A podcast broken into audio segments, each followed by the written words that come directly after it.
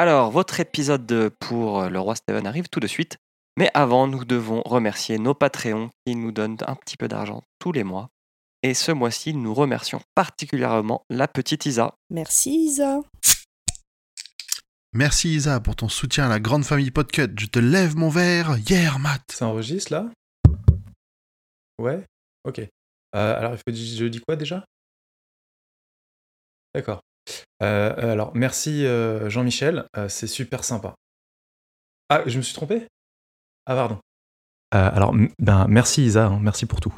Merci Isa. Merci Isa. Comme une bonne nouvelle n'arrive jamais seule, restez jusqu'à la fin, fin, fin, fin, fin, fin, fin, fin de l'épisode, c'est-à-dire après le générique, car une annonce s'y cache.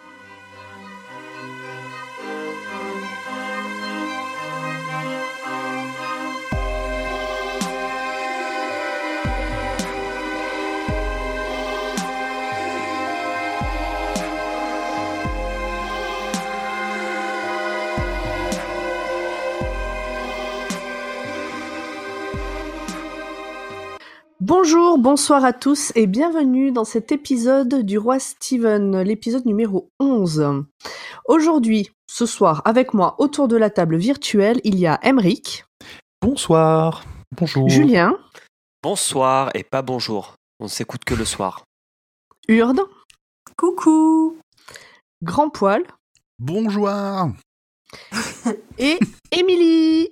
Et non, c'est une blague, elle n'est pas là. Cette fois, elle ne pourra pas me répondre. Mais si elle est là, elle t'aurait. Tu, mais tu l'entends pas, comme d'habitude. non, Émilie n'a pas pu être là avec nous ce soir. Et elle nous manque. Mais, mhm. mais, mais, elle sera là. Sauf à Julien. Elle sera là avec nous virtuellement, puisque euh, elle nous a quand même mis euh, plein de petits mots et de petites notes sur tout ce qu'on va dire, donc on pourra. Euh, C'est devenu une intelligence artificielle.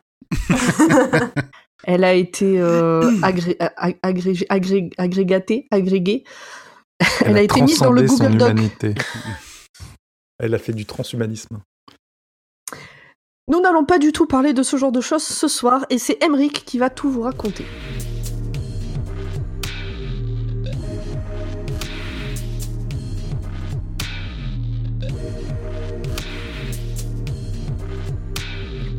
Alors, le corps est le nom générique de plusieurs instruments de musique avant. Son nom vient de corne avec lequel furent conçues les premières formes archaïques des corps. En allemand comme en anglais, le corps est appelé horn, de même que la corne animale. Le corps, ou olifant, l'épée de Durandal et le cheval véantif sont les trois attributs de Roland, neveu de Charlemagne, mort vaillamment lors de la bataille de Roncevaux. Ah non, j'ai confondu. Ça fait beaucoup de choses. Oh, tu t'es encore ah. trompé. J'ai confondu avec la nouvelle Le Corps qui fait partie du recueil Différentes saisons, Different Seasons en anglais, sorti aux États-Unis en 1982 et en France en 1986. C'est un voyageur. Il l'a écrit donc sous le nom de Stephen King euh, et comme, bah, bah, comme on l'a dit pour les deux nouvelles précédentes. Le nombre de pages est de environ 285 pages. Euh, j'ai noté puisque ça va de la page 345 à la page 519. Euh, Tant que ça ah, J'aurais pas dit. Donc à peu près ouais 280 à 286 pages selon les éditions, je pense, en tout cas en français. Et le pitch en moins d'une minute, c'est l'histoire de Gordy de son vrai prénom Gordon, et de ses copains qui battent la campagne à l'aventure pour aller voir le cadavre d'un enfant. Chouette Ça a l'air pas très joyeux comme ça, mais au final, c'est comment dire une nouvelle de coming of age. C'est c'est un petit peu comment des adolescents euh, entrent petit à petit dans un esprit de, un peu plus adulte et quittent l'enfance. Dans les années 60, c'est important. Dans les années 60, euh, oui. précisons-le. Jeux interdits étant... Ah non, pardon. Regarde, t'as des, des relents là. voilà, c'était. Ah non, bah maintenant il faut les avis. Euh, bah tiens, Pomme, qu'en as-tu pensé?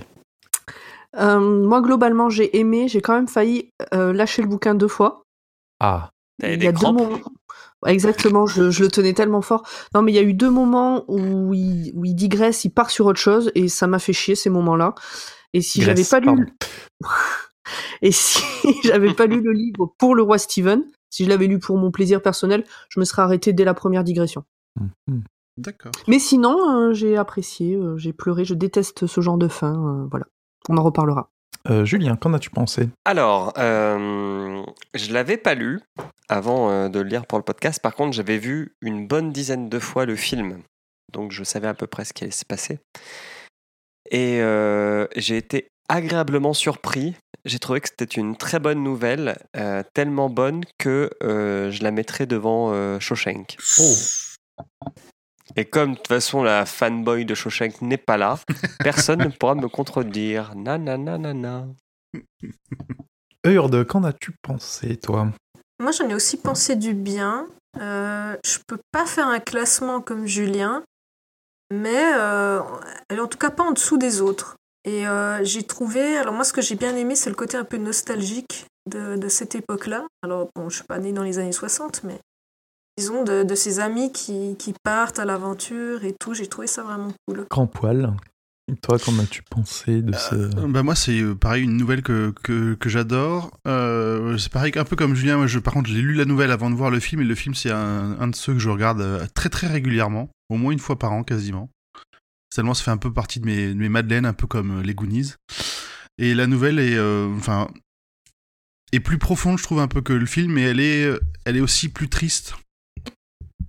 Et je pense qu'on Mhm. en discutera pendant le, pendant le truc, mais voilà, c'était, euh, c'est pour moi une, une excellente nouvelle qu'a écrit King euh, sur, sur ce côté-là, sans, sans avoir besoin d'avoir recours à l'horreur comme il fait d'habitude. C'est c'est un des meilleurs textes sur euh, le passage euh, à l'adolescence et un peu à l'âge adulte Mm. qu'on puisse lire, je trouve. Et toi, Emeric, alors, tu en as pensé quoi? Ah, merci de me demander. Eh ben moi, j'ai détesté. Enfin, en tout cas, comme pour Hit, j'ai détesté la lecture. C'est c'est rempli de diarescriptions à n'en plus finir. Il y a des moments où il, écrit trois pages alors qu'en alors qu'il a montré dans d'autres euh, nouvelles qu'il était capable en même pas une demi-page de de mettre une ambiance et tout ça. Et du coup, la lecture, j'ai trouvé ça extrêmement fastidieux. Par contre, euh, l'histoire est, est dingue. Euh, ce qui s'y passe, euh, la façon dont c'est raconté, c'est pareil. C'est vraiment. il, enfin, je trouve qu'il a son meilleur quand il traite de, de la transformation des d'un enfant en ado ou, ou du passage de l'enfance de l'adolescence à l'âge adulte comme on l'a pu le voir dans, dans Rage ou dans Marche ou crève par exemple. Et même dans ça hein, aussi.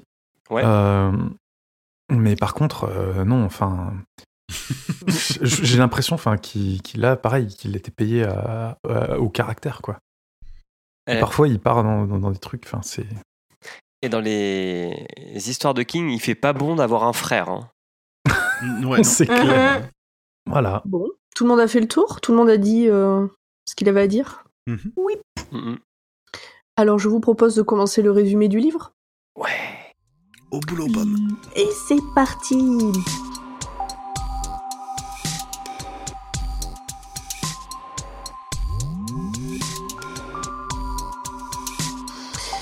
On commence donc avec un premier chapitre euh, qui nous amène une réflexion profonde sur le fait de mettre des mots sur ce que l'on ressent au risque de le rendre moins fort.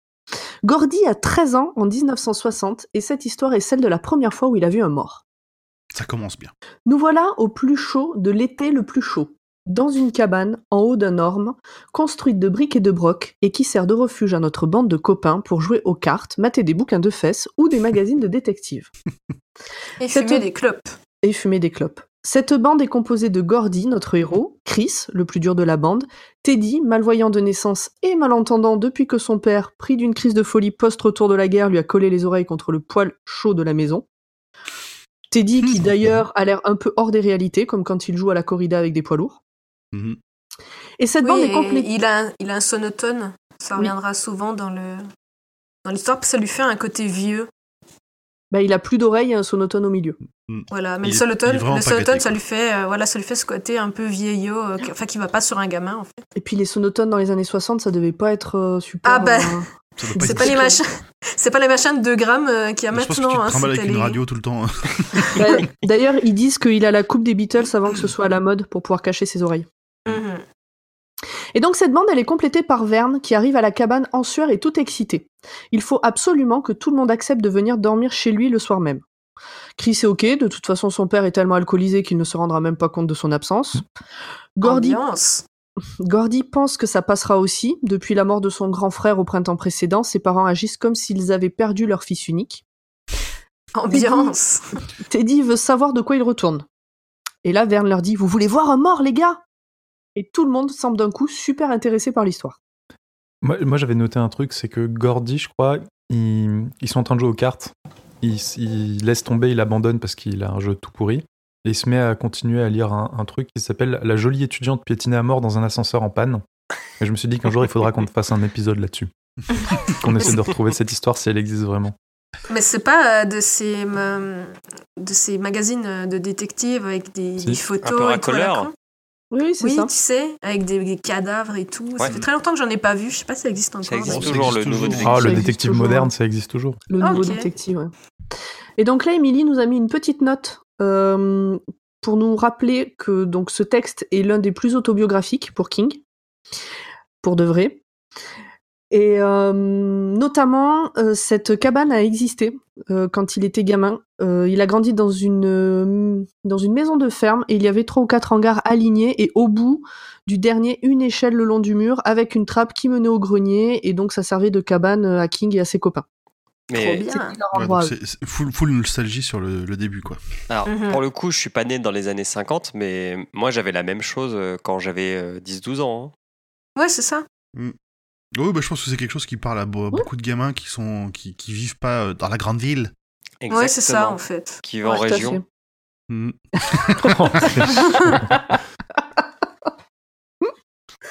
Tout à fait. Donc le mort en question, euh, qu'ils vont peut-être aller voir, c'est sûrement Ray Brower, qui est un gamin de leur âge qui a disparu quelques jours plus tôt en allant chercher des murs. On sait déjà que Teddy est un Et idiot. donc là, tu viens de passer un chapitre de deux pages en une phrase, ce qui montre que C'est possible. raison. Mais non, alors, il fait, Il y a pendant, ces, pendant trop ces deux de pages, il fait, mais non, il fait plus que ça. Il nous apprend aussi que, que Teddy, euh, malgré euh, toutes les tortures que lui a fait subir son père, il en est, il en est extrêmement fier parce qu'il a participé quand Alors, même. euh, c'était dans le chapitre 2, ça. Il a, il a fait le débarquement Non, non, dans il le, dit, il le dit, ouais, ça, il a fait le débarquement, il nous en parle dès, dès ce moment-là, en fait. Dans le chapitre 2. Oui. Dans le Ah, dans chapitre, le 2. chapitre Là, 3. en- là, là, le chapitre 3 qu'elle vient de passer en une phrase, qui fait deux pages, qui explique. Ah, euh, je comprends mieux ta remarque. Mais c'est ça le Voilà. talent de pomme, tu vois, c'est d'aller à l'essentiel pour que cette partie fasse 45 minutes. À tout casser. Allez, on passe à la suite. Alors on sait déjà que Teddy est idiot selon les dires de Gordy, mais apparemment Verne aussi, et le frère de Verne encore plus. et ce qui vaut à Verne d'être considéré comme aussi con, c'est qu'il y a 4 ans, il a planqué des sous dans le sol de la cave pour jouer, et quand il a voulu les récupérer, il n'a plus trouvé l'emplacement, et depuis, il creuse. Enfin, Alors, Il avait fait une carte, sauf que sa carte a disparu. Oui. Quand même. Bah, parce que Ça sa a ménage dans ça. sa chambre. Bon, on imagine la carte hein, quand même. disons que là où il est con, c'est qu'il continue à creuser 4 ans après pour quel- quelques cents au fond d'un bocal. Après avoir retourné l'intégralité du dessous du Porsche. Exactement. Et qu'à chaque fois qu'il raconte l'histoire, euh, il y a, il y a 2 dollars de plus dans l'affaire. Donc le plus probable, exactement, le plus probable, c'est que son frère a trouvé le bocal et l'a volé, mais Verne ne veut pas y croire, alors il continue de chercher. Donc il était en train de creuser quand il a entendu son frère et le pote de son frère débarquer dans la véranda, et visiblement ils ont fait une grosse connerie. Verne entend qu'ils sont mal, surtout le copain. Il parle du corps du gamin qui a disparu et du fait qu'il n'aurait pas dû voler de voiture hier soir. Ça a l'air d'être une activité assez régulière chez eux. Alors si on fait le résumé du truc. Les deux Gus et leur meuf ont volé une voiture, comme d'habitude, pour partir en balade et se tripoter euh, dans la campagne. Ils ont fait une pause pipi près de la voie de chemin de fer et en allant arroser les rails, ils ont trouvé le corps du gamin salement amoché. Mhm. Et comme il est hors de question pour eux d'en parler, vu qu'il faudrait qu'ils justifient de s'être retrouvés dans le coin alors qu'ils n'ont, ils ne sont, ils n'ont pas, Ils n'ont pas de voiture. ils sont pas ils ne censés sont avoir pas une censés voiture. avoir de voiture, ils décident euh, du coup de n'en parler à personne. Et ils Le jurent sur la tête de leur mère. Mhm. Euh, Mais ils, Ce qui, ils vu l'état des parents, est pas non plus une grosse euh, promesse. hein. Juste quand même caution, préciser qu'ils ils hésitent parce qu'ils disent qu'en retrouvant le cadavre, ils seraient des héros en fait. Ils passeraient à la télé et tout. Voilà, je trouve que c'était pas forcément euh, obvious. euh, C'est-à-dire que de ramener un cadavre, c'était passé pour un héros, en tout cas pour moi. Ah si, pas- parce que Bah, si, qu'il a tu- disparu. Il a disparu et euh, du coup les parents bah, ils savent, tu vois, ils ont la Ouais. réponse à leurs questions, euh, voilà. Ils passent au moins, ils passent au moins trois minutes au journal en disant c'est eux qui l'ont trouvé, tu vois. Mhm, ok. Ce qui à l'époque, dans les années 60, c'est déjà un petit moment de gloire. C'est déjà ouais. pas rien. C'est vrai. Donc le lieu indiqué par le frère de Verne est à 30 ou 50 km de l'endroit où le gamin a disparu, ce qui est étrange. Leur théorie, c'est qu'il s'est perdu, il a trouvé la ligne de chemin de fer, l'a suivi en espérant trouver une ville et s'est fait attraper par un train une nuit. Les gamins sont au taquet. Ils veulent y aller et faire la couverture des journaux. Le problème, c'est comment justifier ça auprès de leurs parents. Et ben pas de problème, ils diront qu'ils ont voulu partir à l'aventure. Chris, résigné à se faire frapper par son père, se dit que ça ne changera rien qu'il y aille ou pas. Ah, ils, vont, quand même dire qu'ils vont faire du camping dans le jardin d'un des quatre. Oui, voilà. Euh, voilà. choses qu'ils font assez souvent. Inventer, ils vont quand même inventer un, un bobard et pas juste se barrer. Voilà, puis mettre une, lampe. Mm. Ouais, puis mettre une lampe pour euh, faire croire qu'ils sont. Euh, Alors oui, moi je me suis posé une question quand même à ce moment-là, c'est que quand tu mets une lampe dans une tente où il y a des gens, on voit l'ombre des gens. Ça dépend. S'ils sont derrière la lampe. Ouais, tu peux imaginer que dans une tente, la lampe, elle est un peu au milieu. Euh. Disons que c'était. Après, c'est des gamins, ils ont peut-être pas réfléchi à tous les détails non plus. Non, oui, c'était pas pratique. Mais je crois, il y a. Il y a une des mères à la fin qui dit qu'elle a vu la lampe, mais sans plus, tu vois. Genre, elle a juste vu que c'était allumé, elle a pas regardé plus que ça, mais effectivement, c'était pas un truc très, euh, très intelligent, parce qu'à mon avis, tu te fais repérer en moins de deux, quoi. Oui, enfin, à ce moment-là, ils disent aussi qu'elle est pas très fut-fut, mais on y reviendra. Oui, c'est ça. Euh, c'est exactement ça. Euh, à ce moment-là, Gordy nous explique qu'ils ont tous grandi dans des familles modestes, voire carrément pauvres. Et pour Chris, euh, le truc, c'est qu'il a surtout un père très violent. Ah, c'est l'instant un peu misère humaine. Hein. Tous les gamins, ils... enfin. Ouais, c'est du Zola. Hein. Ouais, c'est. non, mais c'est carrément ça. Quoi. Entre celui qui s'est fait éclater les oreilles par son père qui était fou, euh, et la crise, donc. Il était pas fou. Il a fait le débarquement de Normandie. oui. Euh, donc la crise, ça lui arrive de rater l'école parce qu'il est trop amoché. Et puis des fois, il rate l'école juste parce qu'il rate l'école, parce qu'il fait l'école buissonnière. Dans le deuxième cas, euh, l'inspecteur scolaire l'attrape et le colle, mais quand il est absent à cause du père, là, l'inspecteur scolaire, il ferme sa gueule, il ferme les yeux, et Gordy, en grandissant, se dit que c'est un choix qui est peut-être discutable. Une belle preuve de courage. Ouais. Il, se pose déjà des questions sur les, euh, comment dire, sur la moralité des adultes. Mais ça, il se la pose, mais plus tard, il le dit que c'est en grandissant, qu'il se, il trouve que ce choix est bizarre. Hmm. Alors on pourrait écrire, en tout cas moi je pourrais écrire une thèse entière sur euh, Chris, sur sa famille, sur ses frères et sur le déterminisme et le fait de devenir ce que l'on attend de toi et pas forcément ce que tu pourrais être, etc. Pareil c'est du Zola, euh, mais bon on n'est pas là pour ça. Et, mais c'est super intéressant comme sujet. De toute façon on, y revient, on y revient un peu plus tard dans. On y revient un peu plus tard. Ouais. Dans euh, le ben, grand discours I Have a Dream de Chris. donc là il y a un petit point vocabulaire, ça fait longtemps que j'en ai pas fait, avec le mot pulvérulente qui a la consistance de la poudre ou se réduit facilement en poudre. Et ne pas confondre avec purulente. Non, rien à voir. qui a la consistance du pu ou se réduit en pu. Voilà, exactement. Euh, là, on arrive au chapitre 6. Euh, c'est ah non, c'est pas ce chapitre-là qui m'a fait, qui a failli me faire arrêter le bouquin, c'est celui d'après. Donc dans le chapitre 6, Gordy fait une petite digression pour nous parler de sa famille, de la mort de son frère qui ne l'a pas vraiment touché parce qu'ils avaient plus de 10 ans d'écart et que bon finalement ils étaient pas très proches. Du fait qu'il a un enfant qui arrivé sur le tard dans sa famille, qui était non prévu et qu'il l'a toujours ressenti et que finalement il s'est toujours senti invisible. Ah, là je, je confonds peut-être entre le film et la nouvelle, mais dans le livre ils ont vraiment pas de lien les deux frères? Enfin, très, bah, très peu. Il, dans, ah, le, dans, dans, le, film, il illustre un tout petit peu plus, en lui montrant qu'il file une casquette, des conneries comme ça. Oui, mais ça, ils le décrivent aussi dans la nouvelle. Ils le décrivent un peu dans la nouvelle, mais tu, tu le ressens quand même moins. Enfin, le fait de pas avoir le, le, personnage en face te, te, te, fait moins, je trouve, ressentir cette relation qu'ils ont eue. Vu qu'en plus, il, dit lui-même qu'il ressent pas grand-chose, en fait. Euh, ce qu'il dit, ce qu'il dit, c'est que finalement, euh, c'était l'autre gars de la maison, l'autre garçon qui vivait dans la maison. Mhm. Donc, ils avaient un lien euh, amical, on va dire, parce qu'ils vivaient dans la même maison, mais, mais pas de lien fort. Et que finalement, s'il a beaucoup pleuré, c'est pas de la mort de son frère, c'est de l'attitude de ses parents. Ouais, c'est vrai, parce que de, dans le film, quand même, c'est un peu plus. Euh, tu, tu, vois qu'ils s'aiment bien, en fait, donc j'avais un doute. Gordy est devenu écrivain. Et il nous fait part ici d'une œuvre de jeunesse, réécrivant son histoire familiale avec un intérêt pour cette histoire encore à découvrir. Alors à ce moment-là, quand je vous en ai parlé, Émilie et toi, grand poil, vous m'avez dit si si, tu vas voir. J'attends toujours de voir le, qu'est-ce que ça fout là. Franchement, moi, pour vraiment à ce moment-là du bouquin, si j'avais lu le livre pour moi, j'aurais laissé le bouquin sur ma table et je serais allé lire autre chose. Moi, je voulais lire des gamins qui partent à l'aventure et pas cette espèce de connerie qui est en plein milieu, qui a rien à foutre là. Ah bah c'est ouais, il, nous, il, nous, fait un petit flash forward, forward de quand il devient écrivain, euh, écrivain mm. juste avant de devenir auteur de best-seller. Moi, ça m'a paru étrange. C'est un, un, peu, un peu bizarre, un peu forcé. par contre, il faut savoir que c'est les deux qui, parce que ça va revenir une autre fois, les deux, c'est des vraies nouvelles de King. Ah, mais, mais qu'il les, les publie ailleurs, pas là. Bah non, franchement, c'est malin. Pourquoi, pourquoi est-ce qu'il met pas un extrait de Brume, et puis un extrait euh, de Hit, et puis un extrait. parce que ça a déjà été publié? C'est nul. Non, franchement, moi, pour moi, vraiment, je, je l'aurais lâché. Le bouquin, je l'aurais En fait, c'est pour accentuer le côté aussi autobiographique du. Euh, du voilà, en fait, il nous montre que lui, il va s'en sortir, il nous montre qu'il va réussir à devenir quelqu'un. Alors, au travers de, choses pas très intéressantes. Vu que tu as euh, mentionné la deuxième fois où ça va arriver, je trouve que la deuxième fois, c'est mieux fait. Oui. Parce que là, ça arrive un peu comme un cheveu sur la soupe. Jusqu'à présent, je pensais qu'on était du point de vue de Gordon, jeune ado ce qui expliquait les fautes et le langage très familier. Mais euh, là, on passe d'un seul coup à un point de vue de Gordon adulte et ça rend certaines choses comme euh, à un moment, il, énumère euh, des, des, des, copains et puis il dit deux ace. Et alors, soit c'est une faute parce qu'il est du point de vue d'un, d'un gamin de 13 ans, soit c'est une faute de trad. Mais du coup, il y a un souci de registre de langage. C'est du domaine de la faute de frappe. À partir, enfin, je, je l'ai pas ressenti. Je sais pas, il y a, y a, décalage de langage. Il n'y a, pas que ça. Quand les, en fait, quand les gamins parlent, quand c'est vraiment du dialogue, oui, ça me paraît normal d'avoir ça. C'est vraiment du dialogue, oui. Mais et que en dehors de ça, euh, je trouvais que c'était plutôt du langage soutenu pour des. Ah ben non, non pas vraiment.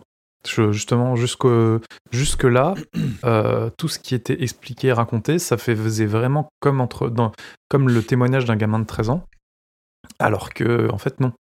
Ah, moi, je l'ai pas vécu comme ça. Hein. Je pensais vraiment qu'on commençait un, une autre, enfin pas une autre histoire, mais euh, l'histoire d'un autre point de vue, et que ce mec là, il allait avoir euh, une incidence dans le. Mais oui, par contre, je suis d'accord, c'est pas très clair. L'arrivée de ce, morceau-là est un peu. Bah, c'est quand même dit que c'est la nouvelle écrite par euh, Gordon Lachance avec son aimable autorisation ou quelque chose du genre mm. Alors moi honnêtement, il y a eu un moment où j'ai regardé que je sois pas passé à la nouvelle suivante sans me rendre compte. J'ai fait, la même. Tellement je, pour moi ça n'avait rien à foutre là. Mais c'est ça qu'on veut, c'est être perturbé, c'est être surpris. C'est comme en amour. Après, euh, vous, voulez, de la romance tous les jours, vous voulez pas être euh, sur du sur de la routine. Non, si si, des fois la routine c'est super agréable. non mais à part ça, comme vous, moi j'ai été surprise, j'ai pas trop compris mais après ça passe quoi. Donc en plus c'est mauvais ce passage. Non. moi je trouve ça allait. On s'y attend pas, c'est tout. Donc, pour résumer, parce que j'ai quand même mis un ou deux mots, donc il y a du cul entre ados débutants, un point culotte, une bite en érection, une belle-mère qui se tape le fils aîné qui meurt un peu plus tard, et un père qui est complètement perdu et qui fout son fils cadet à la porte.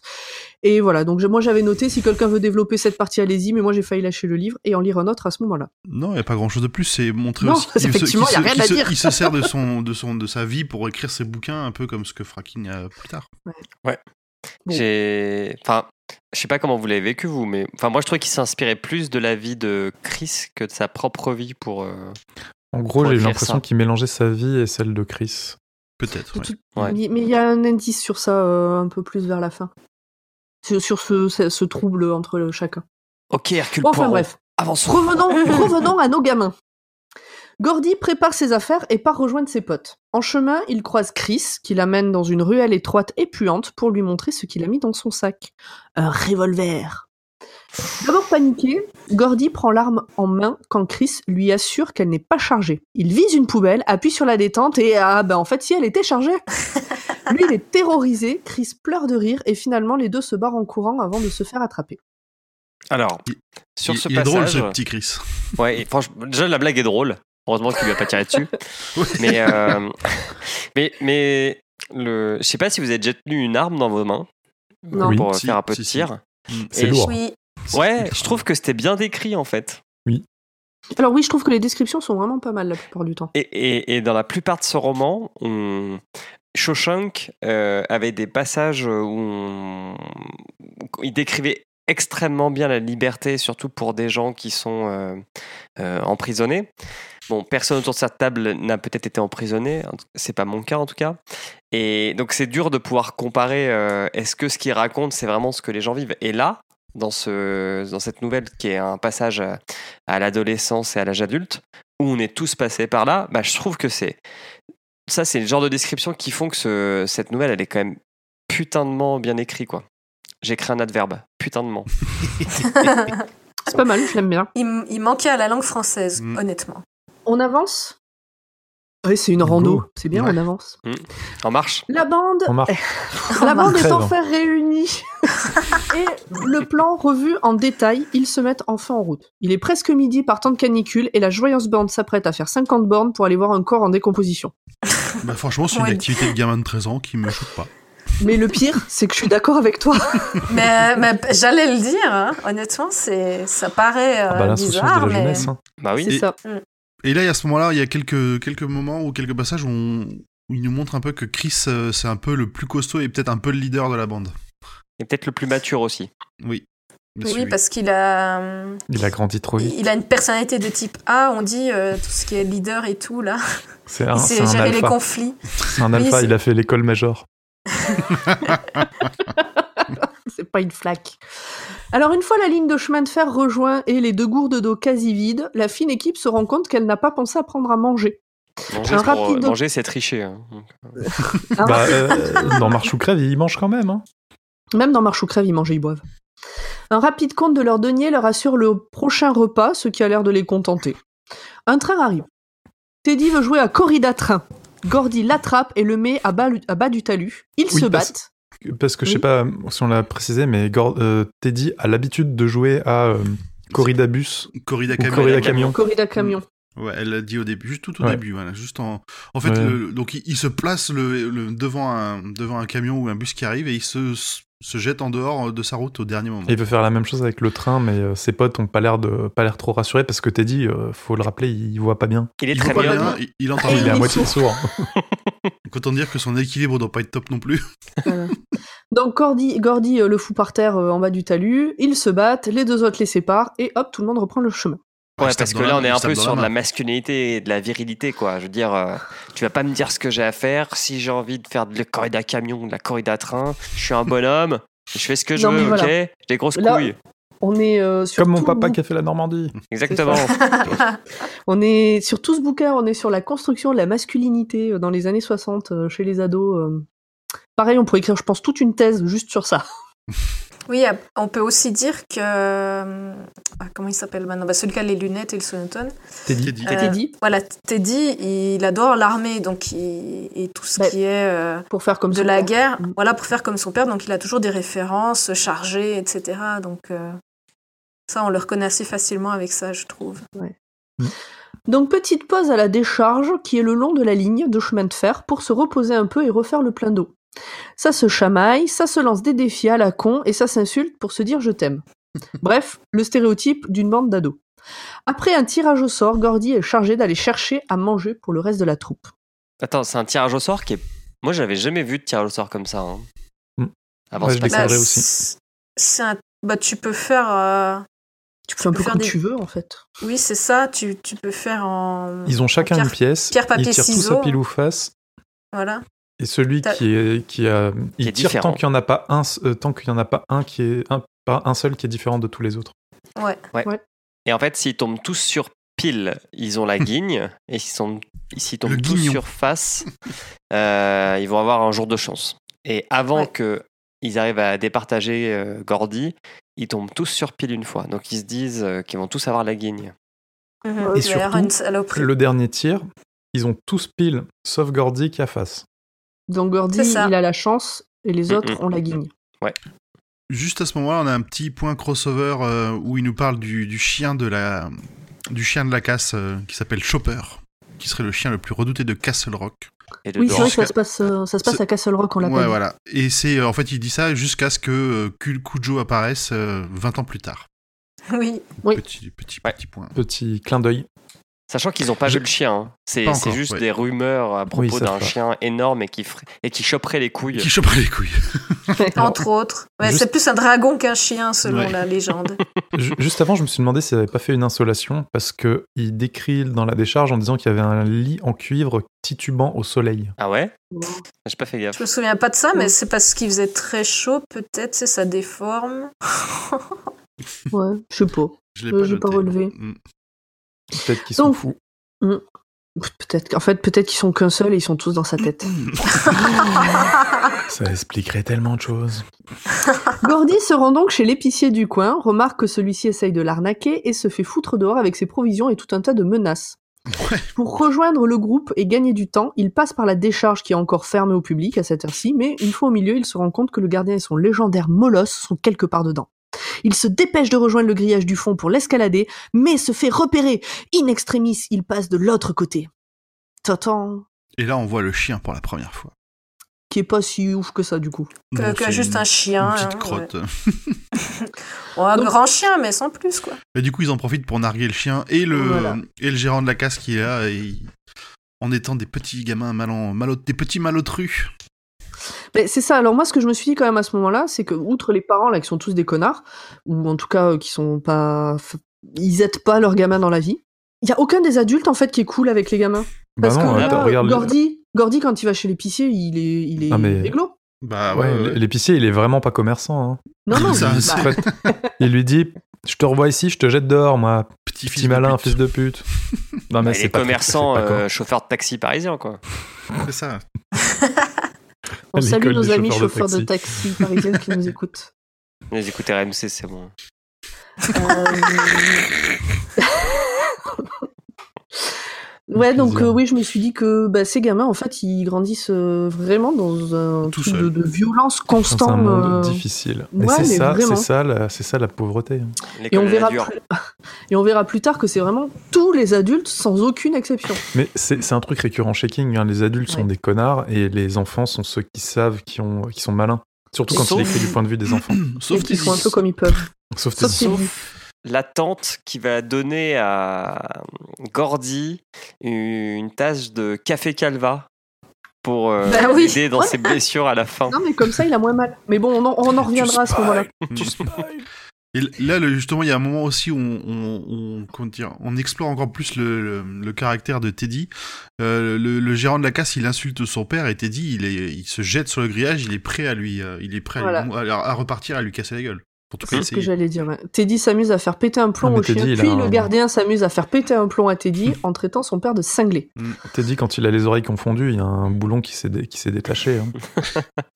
Alors, en même Non, temps, mais- euh, Enfin, en, en- en anglais, il y a l'expression euh, push button of someone. Mm. Donc, euh, appuyer sur les boutons de quelqu'un pour lui faire péter un câble. Et c'est Mm. exactement ce que le gardien fait parce que Oui. il essaye plein d'insultes.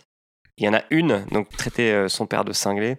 Souvent, euh, pendant cette nouvelle, on revient que on peut dire tout sur tout à un, à un enfant, sauf mais rien sur ses parents. parler de ses parents, exactement. Mm. Et ça, c'est vraiment le bouton qui fait que euh, les, les gamins pètent un câble. Le groupe reprend sa route après un partage musclé d'insultes et de menaces avec le gardien. Voilà. Gordy se demande si les mésaventures à l'épicerie et dans la décharge ne sont pas une sorte de retour de karma. Après tout, ils vont voir le corps d'un gamin écrasé par un train juste pour passer le temps et avoir un petit quart d'heure de gloire. Non, c'est juste qu'ils ont raté leur pile ou face. Aussi. Il en est là de ses réflexions quand Teddy éclate en sanglots incontrôlables. Comme c'est une vraie bande de copains, tout le monde a le réflexe de se reculer. Puis C'est ça finalement, les vrais potes. non mais c'est ça. Puis finalement, Chris se rapproche de Teddy et euh, Gordy trouve que c'est normal que ce soit Chris qui le fasse parce que euh, Chris c'est un vrai dur. Ouais, C'est c'est un quand mal même alpha. le chef. Et, Exact. et tu, et tu noteras que être un vrai dur, ça veut dire être quelqu'un qui sait trouver les mots pour soulager la douleur des gens. C'est beau ce que tu dis. C'est être dur, mais avoir une épaule molle. Confortable, on dit confortable. J'allais dire solide, mais ouais, ok. Donc il arrive à calmer. la euh, fois. Il arrive à calmer Teddy, puis Verne confie son angoisse de faire des cauchemars après avoir vu le corps du gamin. C'est c'est là Il- aussi où il dit que, enfin, je t'interromps, hein, c'est que justement c'est Verne qui dit que mal- même s'il fait des cauchemars, il, sent qu'il faut qu'il le fasse, que c'est pas que pour s'amuser s'ils vont voir le gamin. Et c'est la première fois où on a un peu, je trouve, cette notion de d'un rite de, de passage pour les gamins. Oui, c'est ça. C'est Verne qui dit que il faudrait, il faudrait peut-être pas qu'ils y aillent pour s'amuser. Alors, en plus, il le Il dit les avec interrompt, euh, ses mots et c'est, c'est, c'est- la phrase est pas très compréhensible au départ. Ouais. Et il en profite pour confier aussi à ses copains qu'il continue à faire des cauchemars enfantins à base de monstres sous le lit. Tout le monde promet de garder cette confidence pour lui et ils se remettent en route. Il est alors 15h30, il fait extrêmement chaud et ils ont encore beaucoup de chemin à faire. Tum, tum, tum. Le groupe arrive à la rivière qui est très large. Donc cette rivière, pareil, petit mot d'Emily, euh, cette rivière a vraiment existé euh, pour, pour King. Il décrit quelque chose qu'il y avait dans son village. Et que ça faisait partie des rituels de l'époque d'essayer de traverser par ce pont. ok. Voilà. Donc c'est donc il y a un pont pour traverser, mais si un train arrive à ce moment-là, ils sont foutus pour faire un détour. Oui, parce que c'est une passerelle qui est avec juste des rails de train, c'est ça qu'il faut préciser. Oui, voilà, ah oui, c'est ça que je comprenais pas. Il n'y a pas de place pour les piétons. Oui, je me suis C'est vraiment, il marche, il marche sur les, les traverses euh, et du coup, euh, il n'y a, y a, il a, pas de place sur les côtés pour se, se protéger. D'ailleurs, Teddy fait une petite démonstration de comment il faut faire.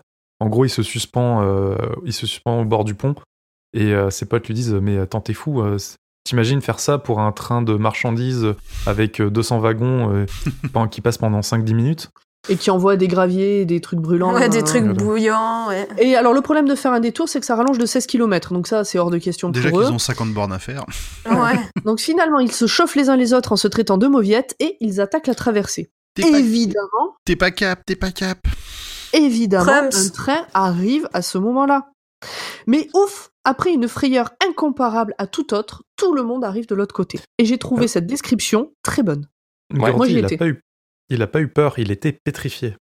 Oui, il, s'est arrêté en plein milieu. Il, a fallu que c'est Chris qui l'a qui l'a aidé à la fin. Non, ou alors c'est non, non. Non, c'est Verne qui s'était fait mal. C'est Verne, c'est Verne qui s'est cassé. c'est Verne qui s'est tordu la cheville. Et Gordy réussit à sortir de sa léthargie, à, à mettre un coup de panique et à, à tout à, le sortir de là. Bon après, ils arrivent avec une bonne marge d'avance quand même. Hein. Euh, j'ai l'impression qu'ils ont une bonne. Si, si, si, si, avant que le train, en fait, avant que le train passe, ils, passent, ils doublent leurs potes qui leur crient de sauter, mais ils les entendent pas, et finalement ils sautent. Ouais, mais avec et euh, le train passe après. Enfin, j'ai eu l'impression qu'au final, ils ont, ils avaient, euh, ils avaient pas non plus énormément d'avance, mais ils avaient plus d'avance que que l'impression de frayeur décrite nous donne. En tout cas, je suis assez d'accord, c'est pas comme dans un film, tu sais, genre il reste ouais, c'est pas ça. Il, saute pas juste, il sait pas au moment où il saute, le train passe quoi. Voilà, il y a, y a un petit, puis, euh, quelques, quelques, secondes, je dirais. Après, ils, ils, avaient de la marge. Après, hein. euh, il, il, le dit même dans le bouquin que ça s'est fait de justesse parce qu'il euh, évoque le, le, coup de sirène qu'ils ont entendu et ils disent que le, le, conducteur il fait pas ça juste pour, pour leur faire peur. Quoi. Ouais, mais comme dit Gordy, peut-être que le mec a eu envie de faire chouchou. bon, enfin bref, film, tout le monde va est très bien. bien aussi cette scène. Oui. Tout le monde, tout le monde va bien et il décide d'ailleurs à ce moment-là de faire une petite pause. Euh, boire des coques. Euh, voilà, boire ah des oui, des coques. Et Chris pousse Gordy à raconter son histoire, celle qu'il est en train d'écrire. Alors, celle qu'il est en train d'écrire euh, en tant qu'enfant. alors, il faut savoir que Gordy, futur écrivain, ça on l'a déjà dit, se passionne déjà pour cet art à ce moment-là. Il remplit des pages. Au début d'ailleurs, il en avait honte, il ne le disait à personne, et puis un de ses potes s'en est rendu compte et l'a rassuré sur la qualité de ses histoires. Le pote qui a juré de garder ça pour lui a fini par en parler à tout le monde. Il y a un problème quand même dans cette ville pour garder des secrets. Oui, non, ça, tu. Bah, Personne. C'est un village en même temps, donc euh, tu vois, les gens ils se font un peu chier, donc en même temps, les secrets. Il n'y a bon, pas voilà. de cadre. Il n'y a pas de cadre. Non, non. Ah, je suis déçu. Alors, du coup, comme tout le monde est au courant, ils lisent un peu ce qu'il fait, et Teddy se passionne pour une série d'histoires sur un village en France dans lequel il y a eu le débarquement, le Dio. Le Dio. Et je Le me suis Dio. dit, je me suis dit ça, ça sonne comme les aventures extraordinaires d'une brave saucisse savoyarde qui part à la conquête de la tartiflette. C'est un des fous. Parce que le duo, c'est une saucisse savoyarde. Ouais, ouais. D'accord. Bon, il y a un Ah Théo, bon? mais euh, Et le Dio, ça existe comme euh, village ou pas, en vrai? Aucune idée. Il y a Pas le pas devant, ça fait français. Mais est-ce qu'il a branché la guitare? Oh non. Oh. Non, non. Alors, Non, les non, autres non. adorent les histoires gore. Ça me fait On rire. avance. Et c'est à ce moment-là que King fait tout un parallèle entre écrire et éjaculer. Au début, c'était Ah oui. marrant, mais au bout d'un moment, ça devient vraiment gênant. Je suis assez d'accord. euh, Oh là là, ce moment de malaise. Il n'y avait pas Oh. le concept de création et tout ça. Non, il dit que quand il était ado, il écrivait euh, comme, comme il se branlait, comme il éjaculait, puis que en grandissant, euh, il le fait euh, pour absolument euh, se prouver qu'il est un homme et, et pour féconder. Et que, et que- non, mais vraiment, c'est. c'est super Ah, t'as l'esprit mal tourné ça. parce que moi, j'ai plutôt retenu le fait que il a, il a pris conscience qu'il avait un don euh, d'avoir une telle imagination et que du coup, du coup, petite pensée à Émilie, il était très bon pour euh, raconter des histoires et en produire. Non, non, mais attends, ça, il le dit aussi. Mais tout le parallèle entre éjaculer et écrire, il le dit, c'est écrit noir sur blanc. C'est pas moi qui ai l'esprit mal tourné, c'est écrit. Ouais, mais est-ce que tu lis, est-ce que tu retiens, tu vois, il y a... Je sais pas, moi j'ai eu aussi la même impression que au début c'était marrant, mais que c'était un peu lourdin quand Eh même. ben, vous avez Moi, toutes les deux l'esprit mal tourné. Voilà. Moi, j'ai zapp- moi, j'ai zappé parce que je me suis dit, c'est encore un truc qu'il a écrit pour rajouter des mots. Ouais, bah, oui, oui, je suis d'accord. Ça aurait pu être dit euh, beaucoup euh, plus rapidement. Mais le pire c'est que je, je suis, je trouve pas que c'est débile ce qu'il dit, mais c'est c'est lourd. Quoi. Ouais, ouais, ouais. Tout pareil. Voilà. Tout pareil que Yurde. Ouais. Bon, enfin bref. Euh, donc, cette histoire, c'est l'histoire d'un gamin obèse harcelé dans son village et d'un concours de tartes qui va avoir lieu. Un Tout le monde de s'attend. mangeage. De mangeage de tartes. Tout le monde s'attend à ce que le petit gros gagne le concours, même ses parents, qui ont déjà commencé à dépenser ce qu'il va gagner. Mais lui a prévu tout autre chose. Alors, l'histoire s'intitule La revanche de. Grolard Hogan. Tout le monde s'attend à ce qu'il participe, pas forcément qu'il gagne. Mm. Parce qu'il Euh, y a bah, quand il- même un favori qui s'appelle euh, Bill Travis. quelque chose. Bah, Bill Travis. il, dit, il dit que ses parents ont déjà commencé à dépenser les 5 dollars qu'il euh, qu'il peut gagner. C'est pas les 5, c'est pas les 5 dollars de pour l'inscription au concours? Non, c'est Ah, 5 non, non, dollars de prix. De, Oui, de non, 5 dollars à récompense. ouais. l'époque, ça faisait beaucoup. Euh, oui, l'inflation. Euh, donc Gordy publie cette histoire en 75. Alors 75, c'est la date à laquelle a été écrite la nouvelle Le Corps. Donc je pense que c'est un petit. Ah, ah, ah, un clin d'œil. Mais bon, Ah, vu que vu que Grand Paul nous a dit que cette nouvelle existait pour de vrai, euh, il a tout écrit la même année. Non, non, donc il l'a publié. Ah, il la publie dans un journal. Alors la suite de l'histoire, telle que c'est écrit dans le journal. À partir de là, je n'écoute plus parce que je suis hémétophobe, donc j'ai peur de ce qui va suivre. On te fera, on te fera un signe dans le chat. C'était que- horrible. Pour que tu réécoutes. Alors je, je, je continue. Donc la suite de l'histoire telle qu'elle est écrite dans ce bouquin, euh, dans ce journal. Le concours a eu lieu et pour se venger, le gamin se fait vomir sur ses concurrents qui vomissent à leur tour et toute la ville vomit les uns sur les autres. Alors Donc là, se fait vomir. C'est un euphémisme. Ce qui fait quand même un truc digne de l'exorciste. Oui, non mais alors il se fait vomir dans le sens où il, il a tout prévu pour Ah vomir oui, oui. à ce moment-là. Il avale une bouteille de ricin avant, d'huile de ricin avant, Ouais. et euh, il se goinfre le plus vite possible pour tout sortir. D'ailleurs, il est en train de gagner. Oui, oui, il a même en plus, il est gagner, en train de gagner. Et il est en coup, train de gagner et donc c'est quand au moment où il vomit, il en fout mais partout Digne devant lui. digne d'un film de la série Scary Movie. Exactement. Exactement. J'ai un gamin qui a fait ça une fois en colo, une gamine plus exactement dans un train pendant le voyage. Qui a provoqué euh, une série, une non, réaction. mais qui a vomi comme dans l'exorciste Ah, sur la Ouais. personne qui était assise en face d'elle. Ah Ouais, mais ça, ça m'arrive régulièrement avec mes gamins, ça. qui ne faisait pas partie du voyage. moi ça m'arrive régulièrement en soirée, donc je juge pas. Bref, peut-être qu'on peut faire revenir euh, Urde, quelqu'un lui dit. ouais. C'est bon, vous avez fini de parler de dégueulis Ouais. Oui. Alors, Donc là, va. on a une séquence émotion et discussion profonde. Verne et Teddy gueulent parce que l'histoire n'a pas de fin. Et donc sur ce point, Gordy est fidèle à King. On voit encore l'aspect autobiographique. Mais j'ai pensé pareil. Et ils se remettent en route. Gordy et Chris ont alors une discussion sérieuse sur l'avenir. Alors Gordy veut- elle Ouais. est déchirante, cette discussion, je trouve. Non, elle est super intéressante. Oui, oui. Euh... Ouais, oui, mais des- oui, je suis d'accord avec toi en fait. J'ai dit non, mais en fait, je vais dire je suis d'accord. Non par principe. Non, mais oui. Ta gueule Ok. Par principe, je disais non, mais euh, je suis totalement d'accord. Donc Gordy veut faire les mêmes études que ses copains pour rester avec eux, c'est-à-dire pas vraiment d'études. Et Chris l'engueule et le pousse à aller dans une filière qui le mènera à la fac après pour pouvoir devenir écrivain.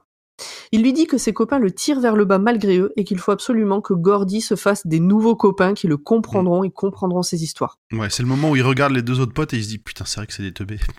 Ouais, c'est ça. Bah, déjà ça, il y a son père, ça au début. Déjà le père, ouais. Oui, oui. Ouais. il avait bien fait remarquer quoi. Mm. Ouais, Que mais le père, il parle aussi une de... lumière. Ouais, mais le père, il parle aussi de Chris, et donc ça, ça tourne toujours en rond de Chris le délinquant, mais Mm. Pourquoi il est délinquant? Parce qu'il a fait des conneries? Non, parce qu'il vient d'une famille dont les frères sont délinquants. Mais il a aussi fait des conneries. Alors, il a aussi Il a fait des conneries. conneries Enfin, ils, ils savent, il s'est fait gauler à faire une connerie et du coup, tout le monde est au courant aussi. Bon, il en a fait d'autres aussi. Après, il en a probablement fait d'autres, mais on- il y en a au moins une dont on parlera un peu après. Il a fumé Ouais, du tout, crack. le monde est, tout le monde est au courant. Non, mais tu sens que il est plus euh, vi- visé comme délinquant par euh, le, sa famille que Oui, oui. parce que lui a fait. Tout à fait d'accord. Bah, finalement, c'est vrai, le sujet est intéressant parce que finalement, euh, quand t'as un gamin, tu dis tout le temps que c'est une pauvre merde et un délinquant, qu'est-ce qu'il va faire? Bah, Il va faire le délinquant en fait. Moi, c'est vraiment ça que j'ai Mais moi, je me souviens de, dans mon village, il y avait un gamin comme ça qui faisait des conneries, ou d'à peu près mon âge, qui a eu fait des conneries, mais, mais du coup, même les fois où il était pas là, pour tout le village, c'était lui qui avait fait la connerie, même s'il était, il était genre en vacances à 1000 km de là. Mhm. Ça venait à l'idée à personne que ça pouvait être quelqu'un d'autre. Il était, euh, il était, euh, voilà, euh, tamponné. Comme Karim Benzema, avec l'histoire du bus de, de, en Afrique du Sud. C'est une référence de foot, j'en ai connais rien. C'est une référence de foot et de merde en plus. Donc, du coup. Ah non? Tout le monde dit que Karim Benzema il fait plein de conneries et que c'est pas un bon joueur. Et tout le monde lui reproche de pas être descendu du bus euh, en 2010, alors qu'en fait, il n'était pas dans le bus. ah ouais? Mhm. Il n'est pas descendu du bus, donc. bah oui, effectivement. Donc il n'est pas descendu du bus. Mais on peut dire ce qu'on veut sur Chris, mais Chris, il, a, il, a, il, fait, un, il a fait un point d'honneur à ne pas toucher à l'alcool. Oui, mais moi c'est mon préféré, Chris, dans cette histoire. Parce qu'il bah... il, se dit que, que si son père est tombé dans l'alcool, si ses frères sont tombés dans l'alcool, euh, il a des chances que lui tombe dans l'alcool, donc il veut pas y toucher. C'est plus que... tomber, c'est nager à ce niveau. Hein. Je trouve que Chris, il est, Chris il est très perspicace du haut de ses 12 ans. Et à un moment, je me suis demandé s'il n'y avait pas une espèce, un petit parallèle un peu psychique, une forme de shining, parce qu'il dit qu'au moment où il lui racontait tout ça, il avait l'impression que son, son visage se, se fripait et devenait plus vieux. Comme si c'était quelqu'un d'autre qui s'exprimait au, travers de, au travers de lui. Est-ce qu'il n'y a, pas une, forme de, Shining pour reprendre, pour faire un parallèle avec d'autres euh, d'autres romans de King? Dans les, hmm. dans les différents euh, merde, dans les, dans les différentes pardon, configurations familiales qu'ont les quatre, euh, Chris c'est celui qui a la pire avec Teddy quoi. Hmm. Oui. Non, non, Donc forcément il doit un peu se débrouiller tout seul. Disons qu'en termes un peu pire, honnêtement, il n'y en a pas un pour attraper l'autre, quoi. Bah, disons qu'en termes de violence physique, euh, Teddy a vécu euh, quelque chose d'horrible et bon, maintenant il vit avec. Et, seulement euh, une fois au chalet. Il, prend, il, prend régulièrement pour tout et rien. C'est un truc continu.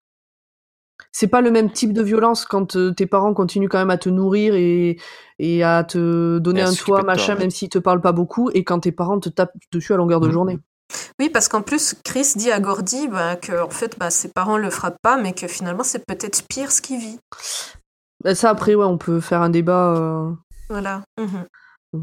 Bon, donc du coup, ils échangent aussi sur le fait que Chris ne pourra jamais aller dans les mêmes filières que Gordy parce que ce sont les profs qui décident et que lui est marqué délinquant au fer rouge à cause de sa famille. Et on a le premier moment un peu bromance aussi, où euh, à, la lecture, on a l'impression que Gordy, il aimerait bien peut-être serrer dans ses bras Chris mais au vu de leur masculinité, c'est pas possible, mm. quoi.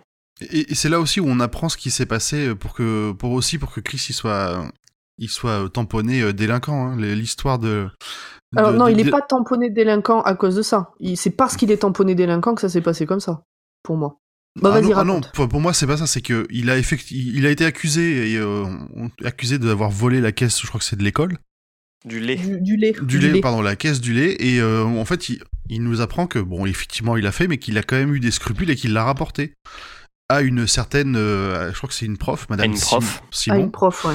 Et que ben, l'argent, lui, n'est pas réapparu, mais par contre, Madame Simon, plus, trois jours plus tard, elle est arrivée avec une jupe neuve. Donc encore une fois, faut pas faire confiance aux adultes. C'est pour, pour, moi à ce niveau-là que mais il a été accusé, effectivement. Alors, il a fait la connerie, mais effectivement, personne n'a été cherché euh, à savoir plus. Euh, et puis surtout, c'était sa parole contre celle de Simons s'il si, devait euh, la dénoncer elle. Et qu'effectivement, il n'aurait pas été suivi. Donc, ça aussi, c'est une histoire que King a vécue quand il était gamin. Et à l'époque, il s'était dit que si c'était lui qui avait volé l'argent, il n'aurait même pas été accusé. Hmm.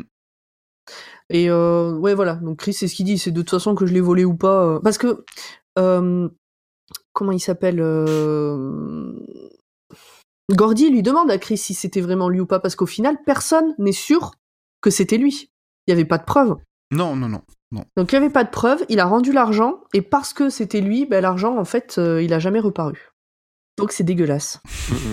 c'est ça. Les adultes, c'est des bâtards. Ouais. Pauvre des canards. Bon, la troupe avance encore un peu, puis décide de s'arrêter pour la nuit. Euh, ils auraient pu faire quelques kilomètres de plus, mais ne pas trop se rapprocher du corps du gamin avant de dormir leur a semblé être une bonne chose. Ils ont quand même un peu peur. Ouais, bah, bah les mouches, fantômes. Les mouches, ça empêche de dormir. C'est ça. ils se font à bouffer, ils papotent et au lit. un bon repas et une bonne clope. Il y a que ça de vrai à 13 ans. C'était trop drôle ce passage. Ça faisait vraiment les, les, petits gars qui essayent de jouer aux adultes. Ah, la clope d'après le repas, c'est vraiment la meilleure. Mais je pense pas, je pense même pas que ce, ce soit ça parce que on a plusieurs euh, fois des références au fait qu'il fume régulièrement. Mm. D'ailleurs, je sais plus si c'est en rentrant dans la chez cabane. Déjà dans la cabane. Non, mais dans la cabane. Mais en rentrant chez lui, il propose une clope à son père. oui, c'est vrai. Mais euh, après, là, il dit quand même, il précise que personne n'avale la fumée parce que tousser, euh, ça serait trop la honte. Là. Ça va? Qui c'est qui est tombé? Qui, est tombé? Mon chat. ok.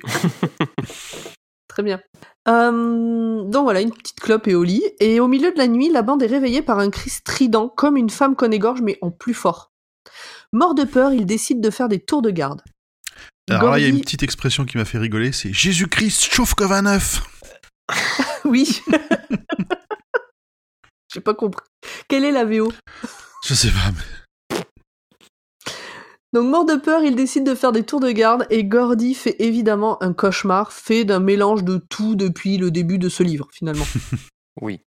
Alors justement, alors... Y a, juste dans son rêve, il y a quand même très fortement, enfin très très clairement la métaphore de ses amis qui le tirent vers le bas alors qu'il est en train de se noyer. Tout à fait. Oui. Qu'il les voit morts, euh, mm. accrochés à ses pieds. Euh. Au petit matin, alors que tout le monde dort encore, Gordy s'éloigne pour pisser un coup et profiter du calme et des couleurs. C'est là qu'il voit un cerf qui le scrute au milieu des voies. Le plus beau moment de cette équipée, dit-il. Il décide de n'en parler à personne, de le garder pour lui, et c'est une image qui reviendra dans les moments difficiles de sa vie plus tard. Mm. C'est beau. Ça m'a rappelé quand j'ai fait du bivouac, je suis au, petit matin, je suis allé faire pipi et j'ai vu des chevaux. Waouh. Oh. Moi, en rentrant bourré, j'ai croisé des sangliers. Ben, j'étais pas marrant, je faisais pas le fier. Alors moi, j'allais pas faire pipi, j'étais pas bourré, mais j'ai vu pareil un cerf et un petit, je crois. Euh, avec un coucher de soleil derrière en haut d'un champ. Enfin, c'était vraiment, franchement, le, genre de truc. Ouais, mais le genre de et, truc. Et ça revient dans les moments difficiles. Si tu, ben, non, mais c'est une jolie image. Mais c'est le genre d'image si je l'avais vu dans un film, je me serais dit ouais, abusé, ça va, ça arrive jamais quoi. À la montagne, c'est plutôt des bouquetins par ici. Ah. Des petits bouquetins et des mouflons. Mm. Euh, ce que j'ai bien aimé, moi, dans ce passage, c'est il dit que bah, le cerf était très près, moins de 10 mètres, si je me souviens bien. Et il disait que bah, c'est des moments où il faut rien dire, parce que là, par exemple, rien que de, dire n'approche pas, enfin, non, plutôt ne t'en va pas, bah, le cerf, il serait parti. Donc, euh, c'est vraiment des moments où il faut juste rien faire, il faut se laisser euh, absorber par Profiter. le, le fait de, de ouais, il, revient sur le fait que dire des mots, des fois, c'est gâcher euh, ce qu'on a en tête. Mhm, c'est que ça. C'est quelque chose qui revient plusieurs fois. Mhm. Euh, donc c'est encore une journée extrêmement chaude qui s'annonce, tellement que les gamins sont ravis lorsqu'ils tombent sur une mare créée par des castors. Ils se foutent à poil et sautent dedans, et ce n'est qu'après... Oui? Ben oui, bah, j'anticipe. Ah, je dire quelque chose. Ce n'est qu'après 30 minutes de trempette qu'ils se rendent compte qu'ils sont couverts de sangsues. Mmh. que ça devient. Ils sont alors tous pris d'une peur hystérique et les arrachent les unes après les autres. Mais, je me suis posé la question, ça s'enlève si facilement que ça? Non, ça laisse des traces, hein. c'est pas, ça, ça, s'arrache pas trop oh, comme ça. Hein. C'est, ça ah, il, me semblait... il y a des techniques. En gros, il faut les brûler, faut, faut les brûler, ça les fait lâcher. Ou presser ah, bah, au, bon endroit pour qu'elles relâchent. J'avais un bon souvenir parce que justement, il me semblait que c'était pas si simple que juste l'enlever, quoi. Ouais, s'il l'arrache, ça, leur fait, ça va leur faire des grosses cicatrices. Gordy, dit, la peau? Gordy dit qu'il a une cicatrice qui est restée toute sa vie. Euh, un peu Justement, hein. sur ses couilles. Petit croissant. voilà, le plus délicat reste à venir, c'est que Gordy en a une sur ses roues doudou. Non, pas les roues doudou. La sangsue des couilles. la grand-mère de toutes les sangsues. Il n'arrive pas à l'enlever. Son pote refuse d'y toucher. Et quand Gordy reprend un peu son calme, il arrive quand même à l'enlever, mais elle lui éclate dans la main. Ah, je trouve ça dégueulasse. Mmh, Avec son propre sang. Et il se retrouve la main pleine de sang chaud et éclate à son tour, mais en sanglots. Plusieurs années plus tard, alors qu'il est à New York pour la sortie de son livre, les capotes qui flottent sur le fleuve lui rappellent cette vision.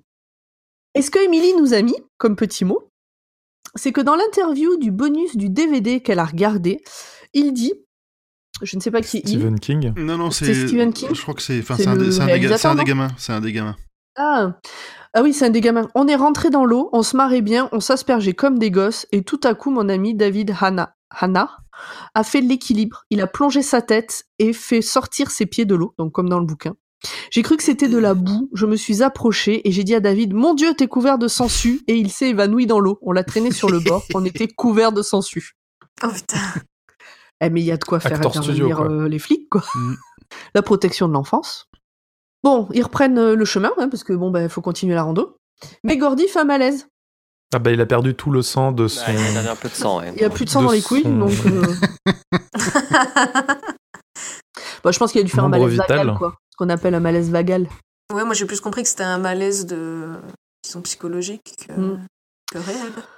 Une fois remis, ils repartent en se disant qu'ils ne sont plus très loin. Et là, on fait un petit point sur l'avancée de la rando. En fait, les gamins, ils ont mal calculé leur coup et ils sont beaucoup plus loin de leur point de rendez-vous qu'ils le croyaient. Parce que ces espèces de glands, ils n'ont pas pensé que euh, la, hum, la ligne de chemin de fer tirait pas tout droit et qu'elle faisait un détour. C'est là où l'ambiance devient, euh, devient clairement pesante. Ils en ont ras-le-bol. Surtout qu'ils ont rien à bouffer, ils ont bientôt plus rien à boire. Il fait chaud, voilà. Mhm. Donc, est-ce qu'ils vont rebrousser chemin? Mais bien sûr que non. Chris veut continuer d'avancer et tout le monde le suit. C'est lui le patron.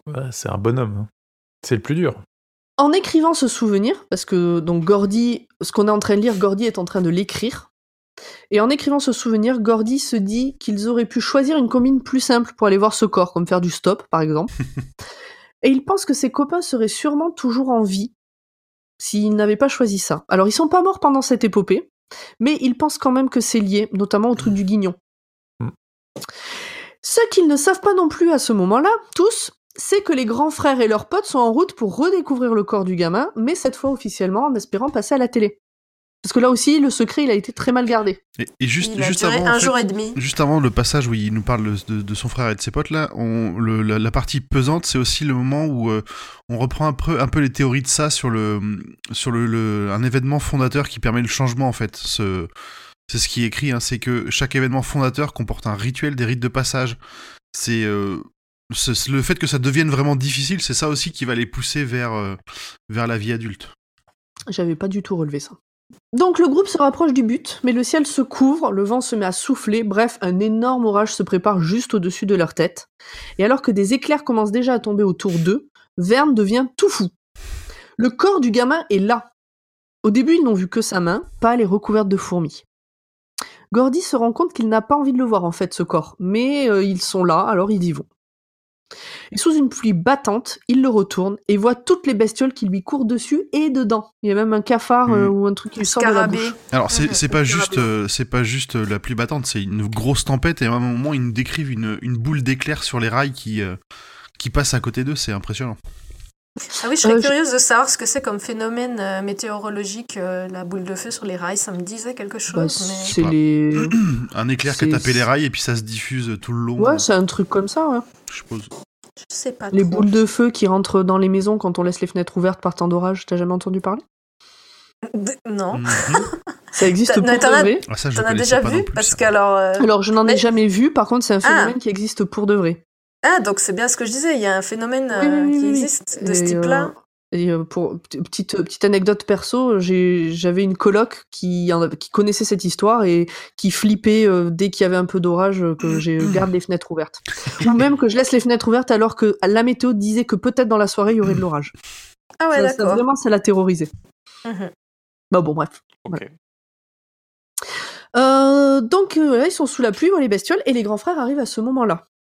Donc, moi, ce qui m'a fait enfin, marrer, entre guillemets, c'est que dans l'inconscient collectif, je sais pas, pour moi, quand je, quand je me dis les grands frères arrivent, ça, c'est censé avoir un côté réconfortant. Genre un peu comme Pascal le grand frère, tu vois, qui est là pour, euh, pour régler les problèmes. Pour te mettre des Ouais, pour tatanes leur botter le cul. conneries. oui. ouais, c'est ça. Non, mais le terme de grand frère, pour moi, évoque quelque chose de, de protecteur et de réconfortant. Là, pas du tout. On n'est pas dans ce trip-là. Donc les grands frères débarquent avec leurs copains et commencent un concours de qui qui c'est qu'a la plus grosse pour savoir qui signalera le corps aux autorités et donc apparaîtra dans les journaux. Donc les gamins, ils sont sur le point de se faire tabasser parce que euh, Teddy euh, énerve tout le monde. Euh, je crois que c'est à ce moment-là que Gordy dit à Ace, donc le chef de, des grands, qu'il a qu'à venir sucer sa grosse queue et que de toute façon il baisse sa mère. Enfin, Ah bah dans ce goût-là. bataille de virilité. Là. Bataille de virilité à coup de va baiser ta maman et j'ai une bite plus grosse que la tienne et je vais la mettre dans ta bouche. Non, une, une virilité ou un, une statue érigée. une virilité vibrante et impressionnante. Ma virilité est plus vibrante que la tienne et je vais la mettre dans ta bouche. ok. Ça y est, on l'a Bah, perdu. Alors là, ça prend une autre c'est tournure. officiel, elle est partie là. On l'a perdu. Adieu, pomme. Je vais écrire des histoires. Pas plus de 8 pages.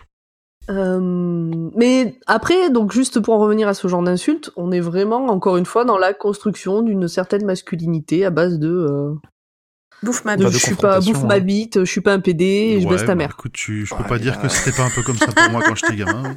Oui, oui, non, mais on, se- on se doute. Enfin, on a à peu près le même âge, donc euh, c'était encore comme ça euh, quand j'étais gamine, et c'est encore comme ça euh, beaucoup, mais, euh, Mm. mais c'est très frappant là, je trouve. Et à propos de frapper, donc, euh, les gamins ils sont sur le point de se faire tabasser, mais Chris sort l'arme qu'il a piquée à son père et il tire une fois en l'air avant de menacer les autres. Avec.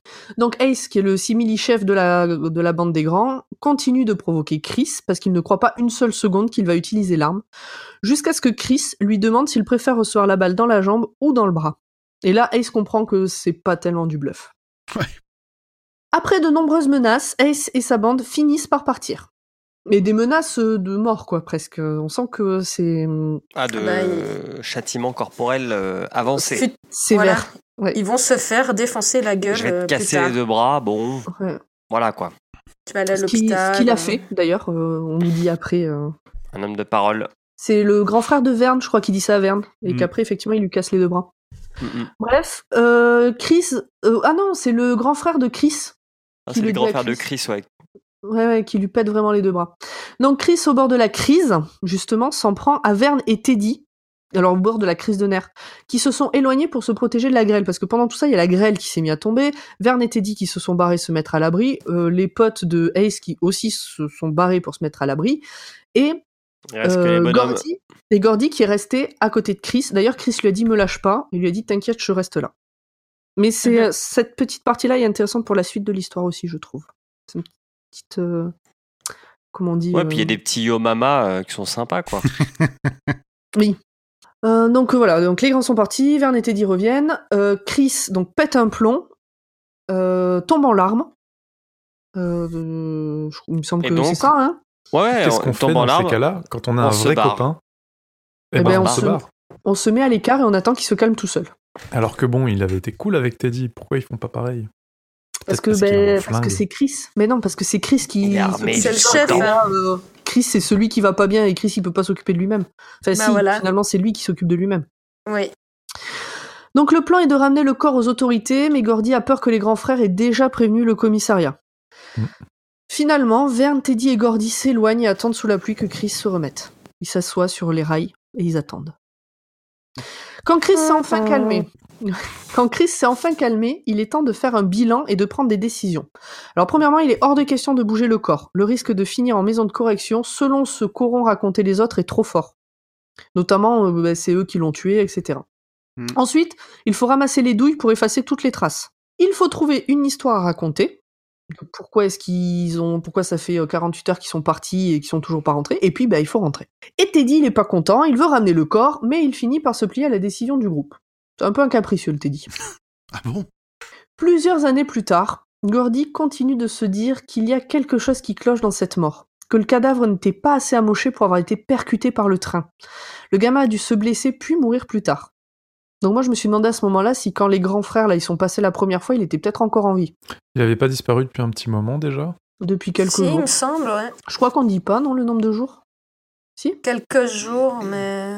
Bah, ouais, si on part du principe qu'il était blessé et qu'il est mort euh, petit à petit, euh, mourir Oui, de ça faim, ça moins se fait de pas en trois- heures. de... quoi. Non, mais tu meurs de soif euh, dans- en trois jours.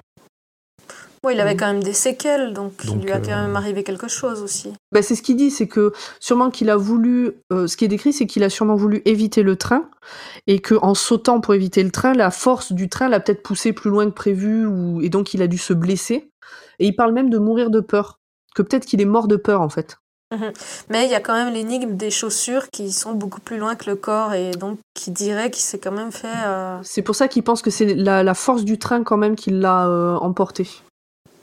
Mais il y a surtout l'absence du panier hmm. qui est décrit dans les journaux. Et ça, ça le turlupine à, à Gordy. D'ailleurs, peut-être que euh, le truc a été envoyé valdinguer avec le souffle du passage du train. Bah, il y a eu, il y a, pour Gordy, c'est soit ça, soit euh, bah, il l'a lâché euh, plus tôt parce que mm. bon, bah, au bout d'un moment, ça fait trois jours qu'il marche et que bah, peut-être qu'il s'en fout. mais à l'heure où il écrit cette histoire, il dit qu'il a quand même envie de retourner de temps en temps au bord de cette ligne de chemin de fer pour essayer de rechercher ce saut, qui est un peu la preuve que tout cela a bien eu lieu quand il était ado. Il a quand même une vie merdique. Hein. Maintenant, il dit que c'est le matin quand sa femme est en train de se doucher, que ses gosses regardent la télé, Scooby-Doo ou je sais plus quoi. Euh, qu'il est en train de boire son café avec la lumière qui rentre dans la cuisine. Et que c'est dans ces moments-là qu'il aimerait bien aller retrouver cette ambiance de quand il était ado. Pour se rappeler de, l'ado qu'il était, justement. Mm-hmm. Je me demande si c'est pas là, justement, qu'il dit euh, que des fois il, il doute, qu'il dit mais quel ado tu étais exactement? Lequel tu étais? Vous l'avez pas noté ça? Non, j'ai pas relevé, effectivement. Peut-être que tout se passe dans sa tête. Franchement, j'ai eu peur de ça à un moment donné, mais ouf, non. Euh, bon, bah, je vais pas aller le chercher maintenant. Euh. Mais il dit ça en fait. Et, cette, et toujours cette question euh, qui revient, mais lequel tu étais? ou quelque chose comme ça. Tout à l'heure, vous disiez que peut-être il s'inspire plus de Chris que de lui. Bon, bref.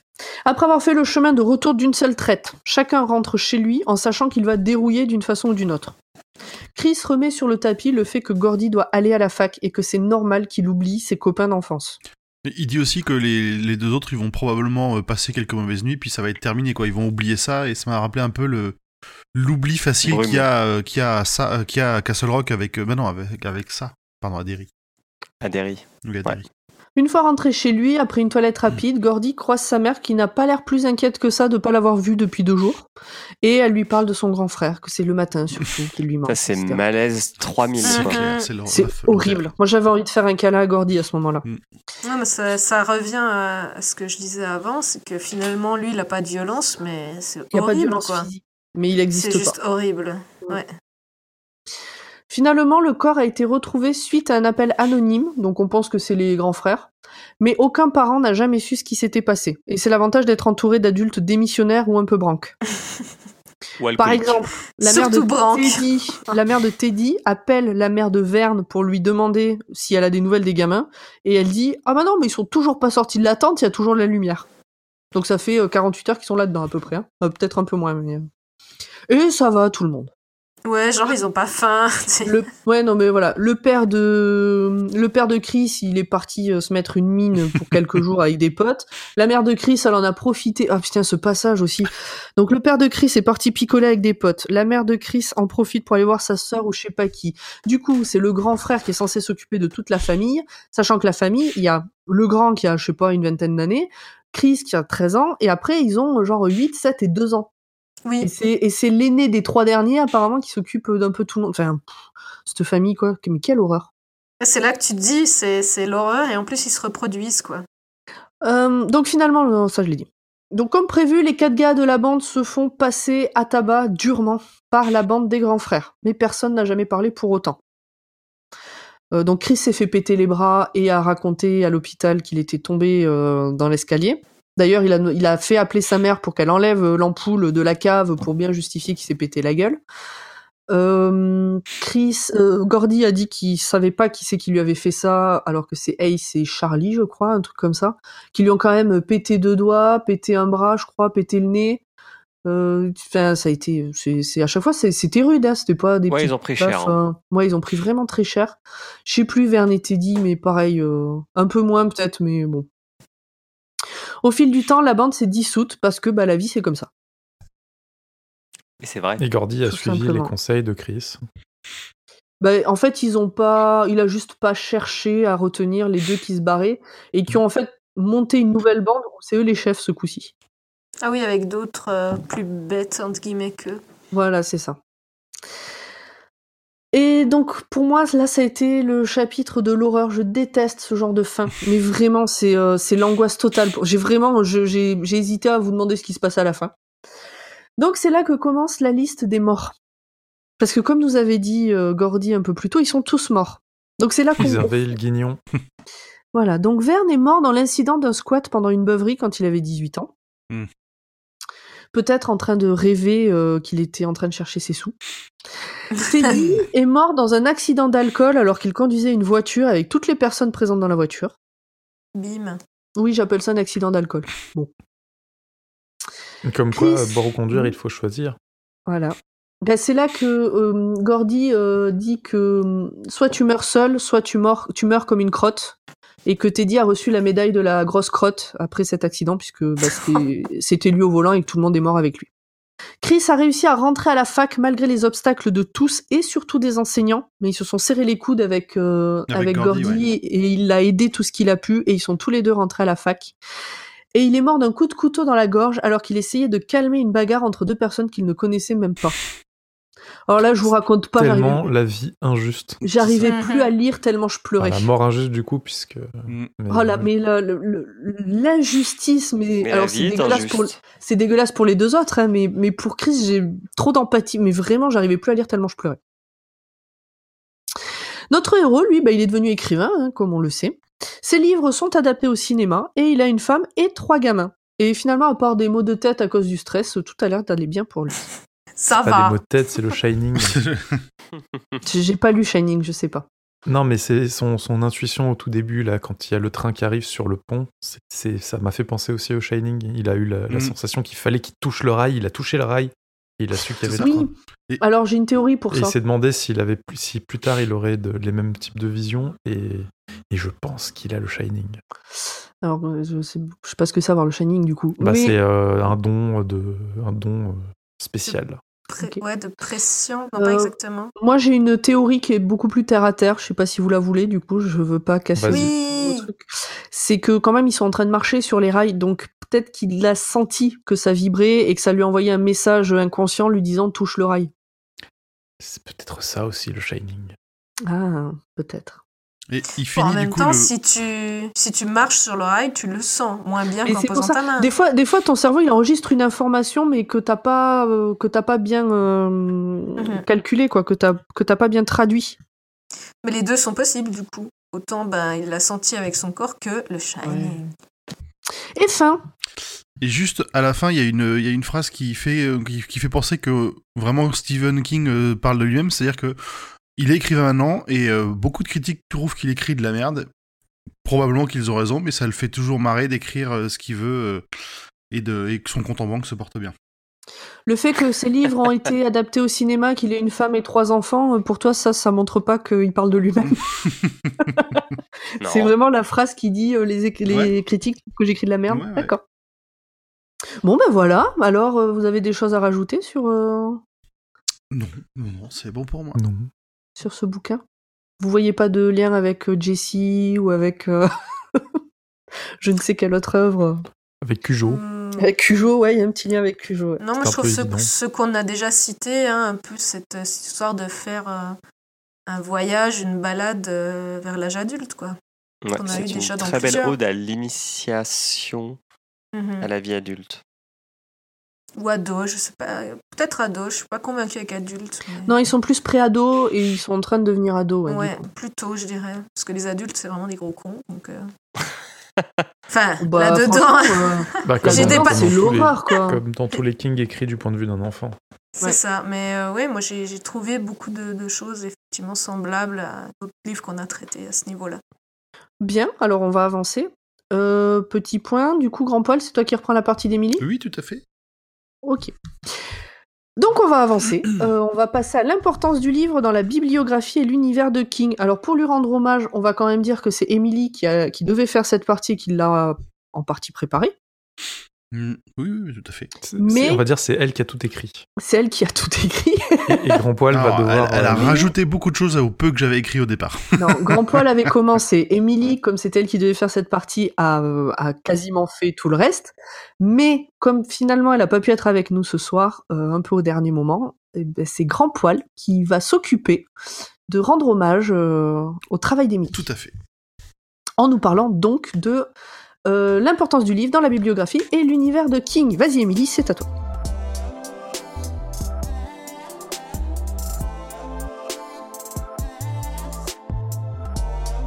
Oui, bonsoir.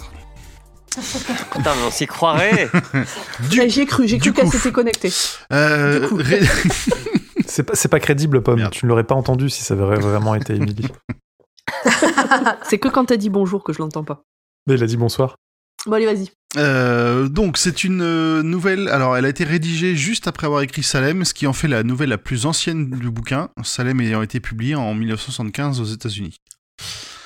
La genèse de l'histoire est assez facile. C'est Stephen King lui-même qui la raconte dans le making of qu'il y avait dans le bonus du DVD du film euh, Stand by Me.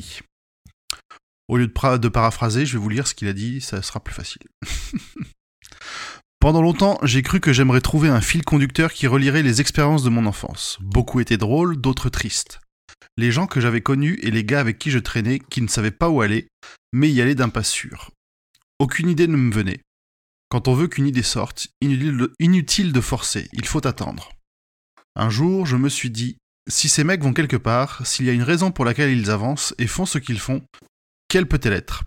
Et j'ai eu l'idée qu'ils pouvaient suivre les rails du train pour chercher le corps d'un gosse. J'ai créé une situation où ils savaient que ce corps était là et qu'ils pouvaient le trouver. Et toute l'histoire découle de cette idée. Pour moi, les meilleures histoires de groupe de garçons sont sur les voyages. On l'a vu pendant le résumé. King y a mis beaucoup de sa jeunesse avec des vrais événements de sa vie. Il a même dit qu'il a voulu faire passer tous les fous rires de sa jeunesse dans l'histoire. Et cette idée des expériences que les gamins traversent pour devenir des hommes. La transition de l'innocence vers l'expérience. Euh, j'ai quand même une question. Oui. Vous avez vu beaucoup de fou rire dans cette histoire? Bah Bah oui, oui, quand ça- même. le Ah, ils, hein. se font, ils ils- se font bien la poire. à la, quand déch- ils à la insultent décharge, il s'amuse le- bien avec le, mec le de la jet d'eau décharge. euh, Ah ouais, moi je trouve que toute la, enfin tout le, le- je trouve qu'il y a plus de drame que de rire en fait dans ce, dans cette histoire. Ah, moi, pas du tout. Alors, Ah, j'ai trouvé qu'il y avait Ah beaucoup ouais de, de rire, ouais. Ouais. Pour moi, le, le- Ouais, le- le drame est plutôt dans le contexte. Plus édulcoré. Ouais, hein. le film, euh, on, on le dira après, mais je ouais. l'ai pas vu. Bah, il te plairait, je pense. Ben, je Il sais pas si voir. non parce que la fin elle doit être tellement encore plus triste que le bouquin. Non, Non. du coup, non. Pas du tout. Ah, Non, non, non. bon bah très bien alors peut-être je le verrai. Bon, je vas-y, te le continue. conseille. J'étais pas OP pour le regarder et j'ai vécu une bonne expérience. Voilà. Bon. Parenthèse. Alors, pour reprendre, ce qui est très intéressant, c'est ce que raconte King dans son essai euh, Anatomie de l'horreur. Lui ne s'en souvient pas, mais d'après sa mère, il est un jour parti jouer dans la maison d'un ami qui se trouvait proche d'une ligne de chemin de fer. Et toujours selon sa mère, il est revenu au bout d'une heure, blanc comme un fantôme. Apparemment, il n'a rien dit du reste de la, journée, il n'a pas expliqué pourquoi il n'a pas appelé pour qu'elle vienne la chercher plus tôt que ce qu'ils avaient convenu, ou pourquoi la mère de son copain n'a pas pris la peine de le ramener. Il se trouve en fait que le copain avec qui il jouait s'est fait percuter par un train alors qu'il jouait ou qu'il traversait les rails. Sa, mère n'a jamais su s'il si, était près de lui quand c'est arrivé, mais nul doute que cette histoire est le point de départ de la nouvelle. Et pour bien enfoncer le clou du récit autobiographique, les deux histoires de Gordy Lachance qui sont dans la nouvelle, ce sont deux histoires écrites par King, mais surtout euh, publiées dans le journal de l'université du Maine pour la première et dans le Maine Review pour la deuxième.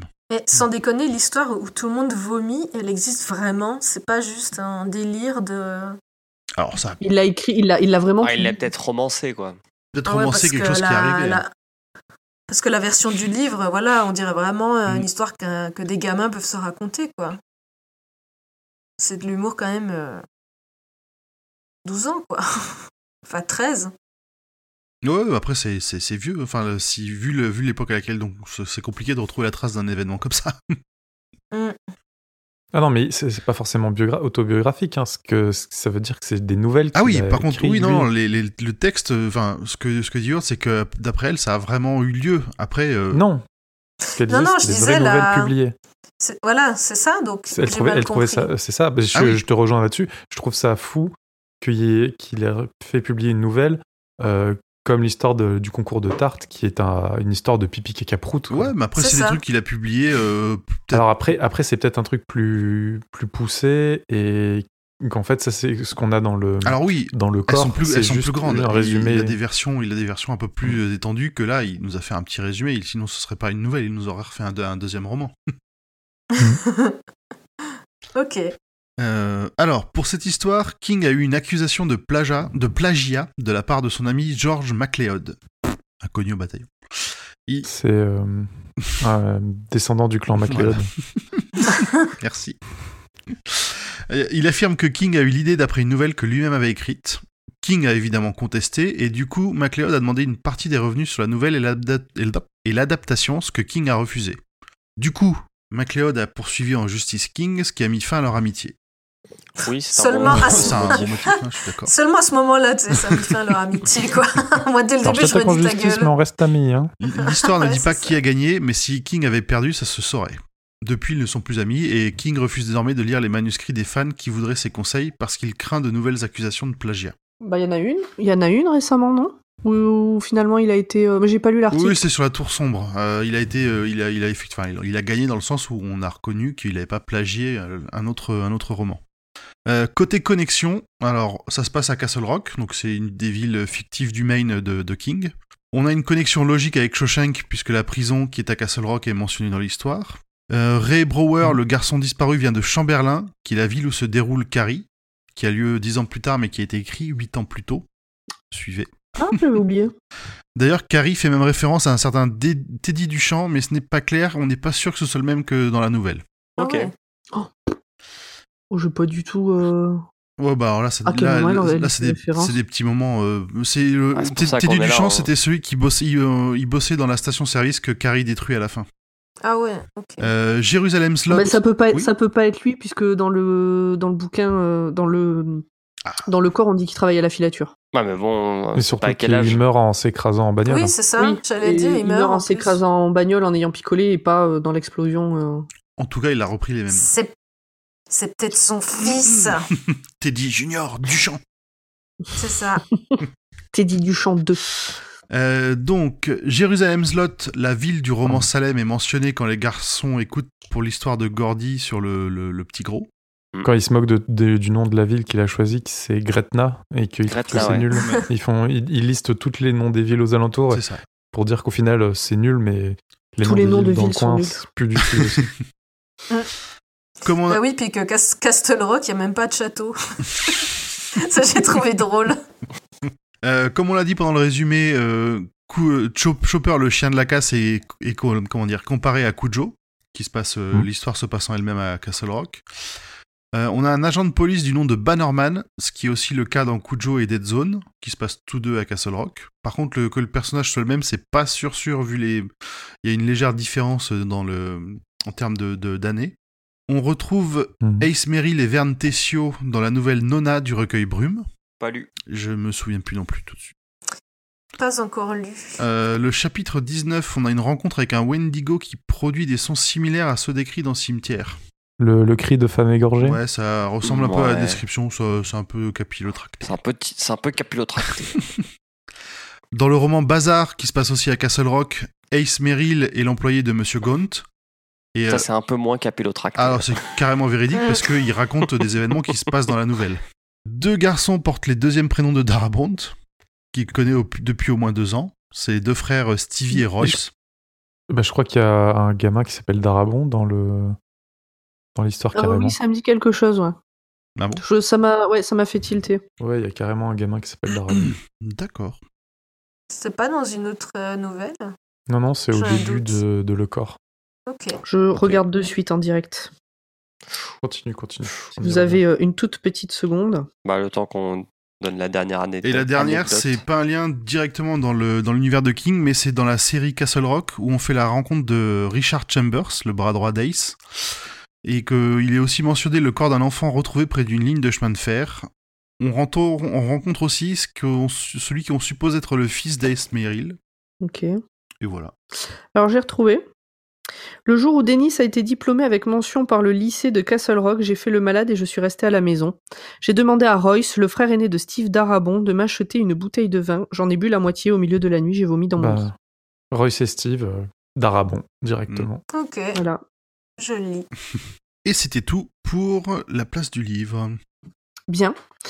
Euh, vous avez des choses à rajouter Les uns, les Non. autres? Non, c'était très complet. C'était Mhm. mieux que quand c'était Emily. Oh arrête un peu C'est quoi toutes les... Est-ce que vous avez dit beaucoup de saloperies sur moi dans celui où je suis pas là, juste avant Bah, tu que verras. Absolument Ouais, pas. ok. ouais, Tu putain, verras vous avez bien. dû bien vous lâcher, bande d'enfoirés. Faut jamais, faut jamais, tu sais, c'est toujours le même principe. À table, quand t'es une bande de copains, faut pas se lever pour aller pisser. c'est le moment où tout le monde va parler de toi. C'est ça. Ah, moi, j'aurais dit, si tout le monde, les, les gens pissent dans ton assiette, mais on n'a pas les mêmes potes. Ah ouais. Effectivement, c'est plutôt étrange. Alors du coup, bah, Grand Poil va garder la parole, Allez, puisque euh, là, on va arriver à ta partie, les adaptations du livre. l'adaptation. Pour le coup. L'adaptation du livre. L'adaptation. La adaptation. Très Et bien. pense à dire ce que Émilie, elle a mis euh, en commentaire aussi. hein. quoi. Elle, en a, Fais ce Mais non, qu'on mais- veut, elle en a là. mis beaucoup, je le dis si je veux. hein. Si je l'avais pas fait pendant le résumé, personne l'aurait fait. Parce qu'elle a mis des trucs que j'avais virés exprès. Bref. Ok. Oh, parce que c'est bien, après, on en a, on y en a pour deux heures encore.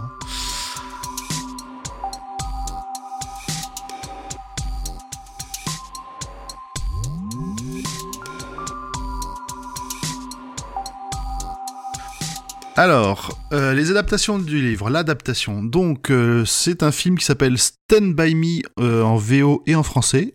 Et Belges et Québécois ont traduit ça par Compte sur moi. Ah ouais, ça vend moins du rêve. GG hein. les Belges. Il a été réalisé par Rob Reiner, qui est un, on en parlera un peu après, mais qui est quelqu'un d'assez de, de peu connu à l'époque où il a fait ce film, sur un scénario de Ren- Reynold Gideon et Bruce Evans, d'après la nouvelle The Body de Stephen King. Le film a eu un budget de 8 millions de dollars, dure 89 minutes, et il est sorti en août 86 aux États-Unis et le, en février 87 en France. Le titre du film vient de la chanson de Benny King, Stand By Me de 1961, utilisée en fond sonore. Je peux faire un point, euh, un peu digression? Mhm. En fait, euh, moi, Benny King, j'étais persuadée que c'était B-E-2-N-Y King. Ah, Et en fait, c'est Ben, I-E, en fait, Mm. King. Voilà, c'est tout. très bien. Bah, peut-être qu'il y a d'autres gens qui, comme moi, l'ont entendu et pas lu et croyaient que c'était Benny King. Et euh, je trouve que Stand By Me, c'est un titre qui est mieux que The Body pour la nouvelle. Tout à fait. Parce qu'en Ah soi, bah- le corps, on s'en fout, quoi. Enfin, Ouais, j'ai trouvé aussi. Bah moi, je savais pas du tout que Stand By Me, le film, c'était l'adaptation de ça. Bah, à l'origine, ça devait effectivement s'appeler euh, euh, The Body pour coller à la nouvelle, mais le réalisateur a, a voulu utiliser cette musique et il a fini par euh, prendre le titre aussi pour, euh, pour s'en rapprocher. Mais, bah ouais, mais C'est première c'est vrai que ça vend pas du, ça vend pas du rêve. hein. C'est pas la première fois que le titre du film est plus adapté que le titre du, du bouquin. hein. Exemple, Jessie, Exemple, euh, Gérald's Game. Quoi?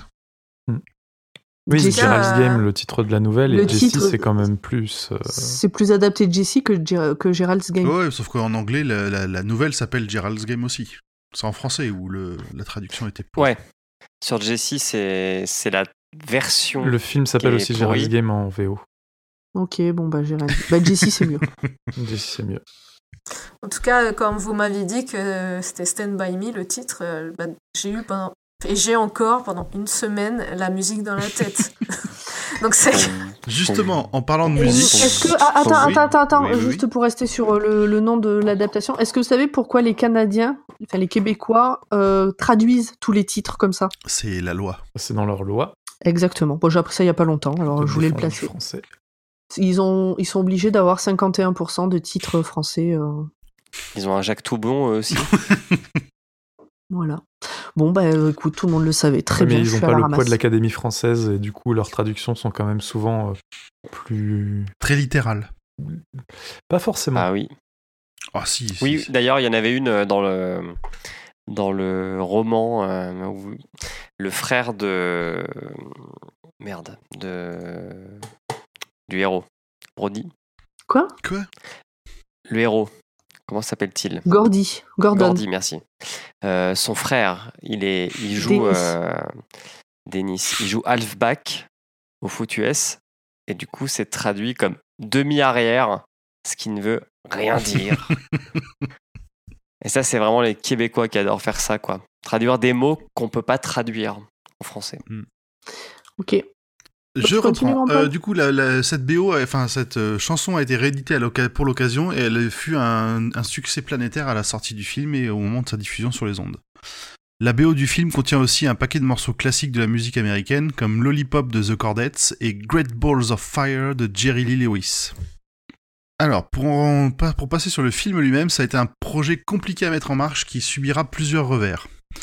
Au commencement, le scénariste Bruce Evans envoie en 83 une copie de la nouvelle à Karen Gideon, la femme de son ami scénariste. Il est connu pour avoir réalisé donc pour avoir réalisé les scénarios donc de Stand by Me, Un Indien à New York, qui est le remake d'un Indien dans la ville, et Mr Brooks, une histoire de tueur en série avec Kevin Costner. C'est pas non plus des grands films. Les deux hommes adorent la nouvelle et décident d'appeler euh, l'agent de Stephen King, Kirby McCauley, pour, pour demander à négocier les droits d'adaptation au cinéma. Les conditions sont 100 000 dollars et 10% des bénéfices bruts. L'argent en lui-même n'est pas un problème, mais la part des bénéfices est considérée comme trop élevée, surtout pour un film qui n'a pas encore de vedette attachée, ce qui est une manière un peu étrange de procéder pour la, présentation d'un projet de film à, des producteurs. Ils, essayent toujours d'avoir des, noms de, vedettes qui seraient déjà pré-recrutés. Finalement, les collaborateurs contactent un réalisateur reconnu, Adrian Lyne, pour promouvoir le projet. Il a notamment réalisé euh, Flashdance, 9 semaines et demie, Proposition indécente et Lolita. Après plusieurs lectures, Adrian Lyne décide de collaborer avec les deux scénaristes et ensemble ils font le tour des studios qui refusent le projet, sauf finalement le producteur Martin Schaeffer d'Embassy Pictures. La société passe 4 mois à négocier les droits à la baisse avec l'agent de Stephen King, s'arrangeant pour 50 000 dollars et une part plus faible des bénéfices. Les deux scénaristes euh, finalisent le scénario en 8 semaines et ils demandent aussi à être producteurs du film. Martin Schaeffer est pas euh, vraiment d'accord et leur propose de faire euh, équipe avec un autre producteur plus expérimenté qui s'appelle Andrew Scheinman. Embassy Pictures refuse par contre le montant de salaire souhaité par le réalisateur. Pour pouvoir l'engager, les scénaristes acceptent la perte de la moitié de leur part de bénéfice pour atteindre le, prix demandé. Donc entubage plus plus pour eux. Eh bah oui, il est dur en affaires. Ah, ils se laissent pas faire, les producteurs. Euh, d'après Rob Reiner, Adrian Lyne devait effectivement tourner le film, mais s'était promis des vacances après 9 euh, semaines et demie en 86, et il n'était pas disponible pour commencer la production avant le printemps 86. À ce moment-là, Rob Reiner est plus connu en tant qu'acteur dans la série télévisée All in the Family, et il reçoit le crypt envoyé par le, le producteur Andrew Scheinman. Après le retrait d'Adrian Lyne, Rob Reiner signe le contrat et commence à tourner en septembre 84. C'est là aussi qu'il prend la décision que l'histoire et la réalisation elles-mêmes vont se concentrer sur le personnage de Gordy Latchance, qui est aussi le, personnage, principal de la, de la nouvelle, mais c'est pas lui qu'on suit tout le temps. Alors, dans une, interview, il dira même que pour lui, c'était un bouquin à partir, comment dire, sur quatre garçons, mais qu'une fois qu'il a fait euh, Gordy le personnage central de, de, de, l'œuvre, ça lui a, ça, a apporté tout son sens au film. C'était un, un film à propos d'un gamin qui se sentait pas bien et qui pas bien ce, comment dire en lui-même et qui n'avait pas un père aimant. Et à travers l'expérience de trouver ce, ce, cadavre et son amitié avec les garçons, il va réussir à se sentir euh, confiant. Il va et comment dire, il va pouvoir devenir un, un écrivain très, euh, un écrivain à succès. En gros, il est euh, devenu Stephen King. Alors, si je peux me permettre, toute cette partie-là a été écrite en anglais et Grand Poil vient de faire une traduction en direct et j'en suis totalement incapable. Donc, je suis totalement admirative. In a book, it was about four boys, but once made J'ai eu la flemme de la faire non, mais bravo. This movie was all about a kid who didn't feel good about himself. Merci, Julien. En fait, je, je, je ferai une voix anglaise et comme ça, je mettrai. Tu peux. Ah ouais, ah ouais, j'ai passages par-dessus. C'est parfait, c'est parfait. Avec un un vieil accent texan. Euh, du coup, le, Rob Reiner, il rapproche l'histoire aussi de ses propres difficultés parce qu'il a souvent, euh, il a en tout cas au début de sa vie, vécu à l'ombre de la gloire de son père, un autre acteur, euh, Karl Reiner. Les scénaristes donc inclus ses suggestions, réécrivent un nouveau scénario en décembre 84 pour le présenter à Embassy Pictures, les producteurs. Ils auraient dû appeler Pob. Hein. Pour présenter le résumé Oui, bah, pour faire euh, le scénario euh, de la nouvelle. Moi, je leur aurais fait ça en deux heures et demie maximum. Euh, du coup, dernier problème. Alors, quelques jours avant le début du tournage en, 80, en été 85, la société Embassy Pictures est vendue à Columbia Pictures, qui du coup prend des dispositions pour faire annuler la production. Encore un pas de bol. L'un des cofondateurs d'Embassy Pictures Norman Lear offre 7 millions et demi de dollars pour lancer le film, tant il était confiant dans le réalisateur et dans le scénario. Dernier problème, mais non des moindres, le film peut être tourné, mais il ne peut pas être distribué, car c'était là aussi le rôle d'Embassy Pictures et la Columbia ne souhaite pas le faire. Les pro... C'est con d'avoir un truc, un produit fini et pas pouvoir, euh, ne pas pouvoir le montrer. Du coup, les producteurs font la tournée des, euh, font la tournée des agences créatives et ils décodent quelqu'un qui va les aider à, trouver un distributeur. Beaucoup de sociétés ne se montrent pas intéressées, comme la Paramount, Universal Pictures et Warner Bros. Mais par... Ils n'ont pas été bons. Hein. Non, ils doivent regretter. Mais par chance, le chef de la production, euh, en anglais c'est le production head, traduit comme je peux, euh, Guy McElvain, il regarde le film chez lui car il se sent malade et ses filles présentes ont une telle réaction positive que cela le convainc de distribuer le film. Enfin franchement, il l'aurait regardé dans son bureau euh, parce qu'il était en forme. Euh, peut-être il serait jamais sorti le film. Bah voilà. C'est comme quoi, des fois, ça tient à pas grand-chose. Hein. Comme quoi, quand on vous dit de rester chez vous quand vous êtes malade, c'est pas euh, pour vous faire chier. il faut rester chez soi quand on est malade. Ça peut déboucher sur des bonnes choses. Mm. Donc ça, c'était l'histoire de la façon dont a été fait le, fait le film. Alors, euh, les différences entre le film et la nouvelle, alors de mon côté, j'ai rien de notable à part la fin et le fait que ce soit un peu plus édulcoré dans le, on va dire, le côté un peu misère humaine de, des familles des gamins. Ouais, puis il y a moins de morts. Et il y a, oui. Ouais, en tout cas, c'est, il y a vraiment peu de différence. J'étais étonné qu'on puisse euh, arriver à un tel niveau de, ressemblance finalement. Ouais, c'était vraiment très très fidèle. Et euh, moi, j'ai regardé en VF. J'ai eu ce courage. Et euh, ils ont quand même gardé les gros mots et tout. Alors bon, on a juste les doublages à la con, genre les enfants qui parlent comme ça, tu vois. Et, mais, euh, mais sinon, la... ouais, assez fidèle, même la, les trades. Alors, alors, toc, toc, toc, où est-ce que je vois des notes d'Emilie Je sais pas. Alors, Émilie a quelques petites, quelques petites anecdotes pour nous avant de passer à la suite. Alors, euh, le, passage de la, mare, en fait, ils ne voulaient pas faire tourner les, enfants dans une mare naturelle, donc ils en ont construit une ils en ont construit une euh, avant le, début de la production pour qu'ils sachent dans quoi ils allaient euh, les faire tourner. Sauf qu'entre le moment où ils ont construit cette mare et le, creusé la mare et le moment où ils ont tourné, il s'est passé plusieurs mois. Donc du coup, la mare était devenue bien dégueulasse et au final, ils ne savaient pas dans quoi ils tournaient. Donc ils ont, ils ont tourné dans une eau bien, bien sale. Bien dégueulasse. Les deux scènes où on a un train qui arrive sur les enfants ont été tournées avec des vrais trains, mais en longue focale. Donc ça veut dire que le train est beaucoup plus loin qu'il n'y paraît par rapport, euh, par rapport aux enfants. La deuxième scène du train, mm. sur le, moment, le passage du pont, le réalisateur Rob Reiner a gueulé sur les gamins pour, pour les faire pleurer parce qu'il voulait qu'ils aient vraiment l'air effrayés. Mec sympa. Ouais, sérieux, franchement, il y a sur certains points. Euh, mais pas que dans ce film, hein, ça oui, ça beaucoup à cette époque-là. Eh, tu veux du réalisme ou pas? Bon, chial. En tout cas, c'était réaliste. Dernière anecdote, c'est un, pont qui existe vraiment et qui se situe à Reading en Californie. Sur beaucoup d'autres plans, on, a, ils ont construit un faux pont, mais sur les plans où on le voit en entier, c'est vraiment, euh, c'est vraiment celui-là où ils ont tourné. Au, niveau du casting, on a pas mal, de, on a pas mal de, gens qui viendront du beau monde. Il y a quand même 300 enfants qui ont auditionné et 70 qui ont été retenus pour euh, passage auprès du réalisateur et des producteurs. Et dans tous ceux En fait, c'était une colonie de vacances qui allait voir le ouais, c'est ça. et, dans ceux qui, ont été retenus, beaucoup ont, avaient pour certains déjà et continueront à avoir une carrière par la suite. Avant le tournage, les quatre, euh, les quatre enfants qui ont été sélectionnés passeront deux semaines ensemble à, s'entraîner et à créer des liens. Alors au travers de notamment de, ils faisaient, du jeu de rôle, ils ont beaucoup répété les scènes. Le but c'était vraiment qu'ils deviennent amis pour avoir des, euh, qu'ils aient une meilleure alchimie à l'écran. De plus, le réalisateur voulait tourner les scènes en une seule fois sans les couper, donc ils ont fait énormément de répétitions. Pour finir, la plupart de ces, de ces quatre gamins se sentent très proches du personnage qu'ils incarnent, ce qui a aussi facilité le, job. Le réalisateur dira même que ils avaient vraiment, la plupart du temps, les mêmes, euh, les mêmes caractères. Par exemple, O'Connell, qui est, réellement un peu... Euh, est réellement un peu alors O'Connell c'est celui qui joue Verne qui est le petit gros qui est non non qui est juste un peu il est un peu euh, alors ils ont traduit ça par goofy mais il n'était pas un vrai comédien à l'époque. Maladroit. Maladroit, ouais, maladroit, mais marrant. C'était le maladroit marrant, quoi. Mm. Euh, Phoenix, qui lui jouera, euh, River Phoenix, qui joue Chris Chambers, a vraiment cette capacité de faire tampon pour apaiser les, les esprits. Corey Feldman, lui, c'était un vrai gamin très en colère car à ce moment-là, ses parents étaient en train de divorcer. Donc voilà, ah plein de petites choses qui font que. Euh, qui sont très jeunes. Mais à part l'autre qui est mort, là, River Phoenix, assez tôt, Enfin, même lui, tu me diras, parce qu'il a joué euh, le petit Indiana Jones mm. dans la dernière croisade.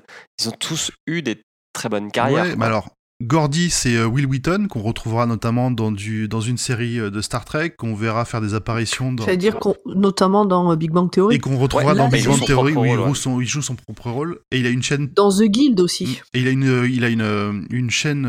Il fait partie du, du on va dire du, du cercle d'administration d'une chaîne qui est très, euh, qui a beaucoup de succès sur euh, sur YouTube, qui s'appelle euh, Geek and Sundries, avec euh, notamment les, le Félicia Day. Ah, Ok. Félicia Day. Cœur sur elle. La version adulte dans le film est jouée quand même par euh, Richard Dreyfus. C'est pas n'importe qui. Oui. C'est c'est le héros de dans Les Dents de la C'est Mer. ça. Qui était pas euh, et c'était pas lui qui était casté au début, c'était euh, un autre acteur qui s'appelle David Duke, mais qui avait une pointe d'humour, un côté satirique et dramatique. Euh, Dreyfus collait mieux. Il avait la bonne voix pour le faire, donc ils ont retourné les scènes qu'ils avaient déjà faites avec le premier acteur. Bon, alors, euh, pe- petit point news, mais Dreyfus, dans la vague MeToo, Weinstein, etc., il a fait partie des acteurs qui ont été incriminés. hein. Euh, River Phoenix, donc euh, Chris Chambers, comme tu l'as dit, il a joué le, le petit Indiana Jones. C'est peut-être celui qui a le, la, la- la carrière la moins impressionnante par la suite. Bah, il est mort à 23 ans Voilà, ça aide pas. d'une overdose, donc ça aide pas. Corey Feldman qui fait euh, Eh, grand poil, on va revoir ton humour parce que, bon, bah, lui, il a été incriminé dans MeToo. Ah, Ouais, bon, ça, je savais pas ça. Lui, il est mort euh, d'une overdose. Ah on va retravailler tout ça. hein. Voilà, voilà. Donc, ce que je disais, c'est que Corey Feldman, qui lui joue Teddy Duchamp, il a joué avant dans Gremlins et les Goonies. Et il jouera après par la suite dans euh, The Lost Boys. Ouais. Après, il aura un peu moins de carrière, il se, il se cassera un peu plus la gueule lui aussi. Ouais, lui, c'est eu vraiment quand il était gamin Ouais, que Il a eu des problèmes. ça a marché. Euh, Jerry O'Connell, qui joue euh, Verne, ben, on le retrouve dans la série Sliders. Mhm. Et euh, Ace Merrill, c'est Kiefer Sutherland qu'on retrouvera notamment dans euh, 24, euh, dans 24. Dark City, dans plein de, plein de bonnes choses. Et moins connu, enfin apparence, euh, euh, comment dire, il apparaît très rapidement, c'est John Cusack qui fait le, le frère de le frère de Gordy, Denny Lachance. John Cusack euh, qui joue dans Identity euh, Ouais, il joue dans beaucoup de choses. et qui aurait peut-être. C'est un, ah, je vous- sans vouloir spoiler Identity, c'est, c'est un film auquel j'ai pensé quand euh, on a parlé de la théorie selon laquelle ça pouvait être euh, des personnalités multiples. Mmh. Spoiler Identity. Ah. Ce film est génial. Enfin, moi, j'ai adoré ce film. Euh, du coup, on, juste pour finir sur les, les quelques nominations, parce que c'est un film qui a été, euh, qui a été reconnu euh, internationalement. Il a été nommé aux Oscars euh, 1987 en, tant- en tant que meilleur scénario adapté. Il a aussi été. Alors, c'est important, euh, Émilie nous rajoutait que c'est un script qui a été nommé alors qu'une bonne partie des dialogues vient de la nouvelle, donc ce qui est plutôt, une- plutôt cool pour King. Au Golden Globes de 1987 euh, comme meilleur film dramatique et meilleur réalisateur pour euh, Rob Reiner. Et pour finir, une nomination pour meilleur film étranger à l'Académie du Japon. Donc c'est vraiment le film qui était reconnu mondialement. Et il fait partie euh, des euh, 500 meilleurs films de tous les temps selon Empire. Il doit pas être très loin de Shawshank. Bah, pour moi, il est meilleur que Shawshank. hein, mais... mais il- parce qu'il il est dans un contexte différent. Quoi. Ouais. C'est plus. c'est- difficile de savoir qui est le... lequel est le mieux quand même, je trouve. Ils sont les deux, les deux bien. Non, les deux sont bien, mais c'est c'est comme tu as certaines chansons que tu préfères à d'autres parce que tu, tu les as entendues la première fois dans un contexte particulier qui font qu'elles ont une résonance qu'elles n'auraient peut-être pas eu euh, si, si tu étais dans un autre mood. Mm. Et euh, Stand By Me, c'est pareil, quoi. C'est.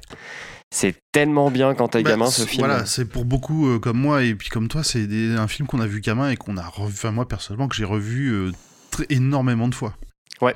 Puis il est, il est intelligent, quoi. Mm. Enfin, il- je préfère euh, Stand By Me au, au Goonies, hein, mais dix fois. Ah, euh, je préfère les.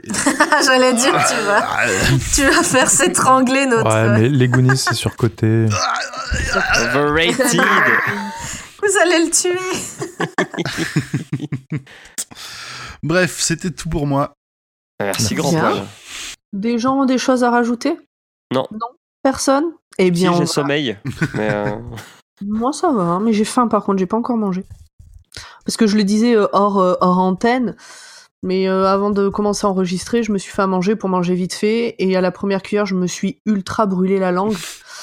Et euh, j'ai, franchement, j'avais mal, donc j'ai pas mangé, et j'ai dû calmer tout ça avant de commencer l'enregistrement. Bref, j'ai la dalle. Oui, parce qu'il est 23h. des glaçons. J'ai sucé des glaçons. On est bien. On Il est, est 23h42 et on va attaquer la théorie de Hurde, le meilleur moment de chaque épisode. Oh là là, je vais, je vais finir par y il nous, croire, faudrait, hein. il nous faudrait une jingle spéciale théorie de Hurde. Ça pourrait être bien. La théorie de Hurde, c'est très très bien. La théorie de Hurde, c'est très très bien. La Ah, c'est théorie enregistré. de Hurde, la théorie de Hurde. C'est parfait, c'est sous boîte. Alors, allons-y.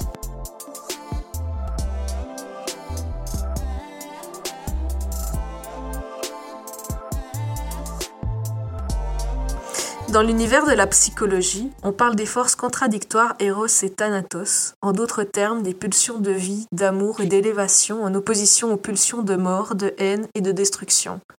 Ces forces coexistent en chaque être et sont irrémédiablement attirées ou tenues à l'écart à la façon d'un aimant. Mais que se passe-t-il lorsque ces forces sont en déséquilibre? Ray était un jeune homme que tout à chacun qualifierait de comme les autres. Un garçon enjoué de 14 ans avec de bonnes notes, des amis avec qui attraper des insectes ou faire une partie de baseball après les cours, une sœur qui l'aime malgré les chamailleries et des parents, aimants qu'il respecte. Un jour, il va prendre un seau et aller cueillir des mûres sur le souhait de sa mère. Mais sa quête de baie va prendre une tournure tout autre. Loin des chemins de forêt et de sa maison, Ray déambule dans les fourrés, en proie à des cauchemars récurrents, des visions qui le hantent depuis des mois. Il finit par se jeter sous un train passant par là, le fracas des roues sur les rails ayant- l'ayant hypnotisé et poussé à une étreinte mortelle. Pendant trois jours, l'âme de Ray reste auprès de son corps, attendant son enterrement pour entrer au paradis. Mais il n'en fut rien pour Ray. Son âme se transforma en démon après le troisième jour, réclamant de la vie en sacrifice.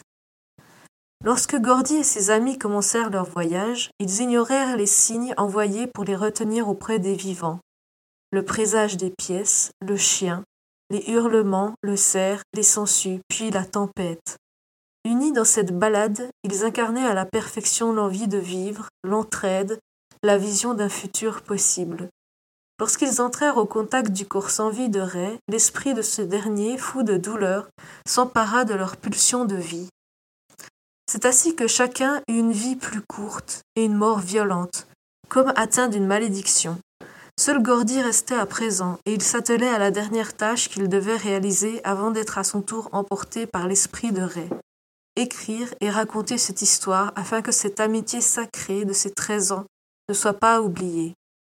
Dans son récit, il omit volontairement d'indiquer pourquoi il était celui qui avait déjoué la guigne portée par les pièces au deuxième essai, ou encore pourquoi il était le dernier à être atteint de la malédiction.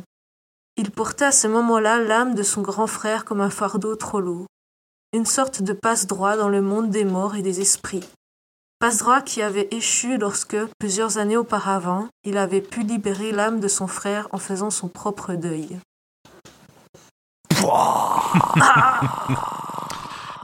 Eh ben, Donc comme d'habitude, c'est très euh, joyeux. C'est- je crois que c'est assez rare que je peux faire des trucs joyeux, mais... Poète, poète, hurde. La théorie de On mettra un petit jingle rigolo. Ah mais ouais, j'en ai fait des rigolos quand même. Oui. Pas, pas- pas beaucoup. Bien, bien, bien. Euh, des commentaires bah non, c'était encore très très bien. hein. C'est toujours, euh, toujours parfait.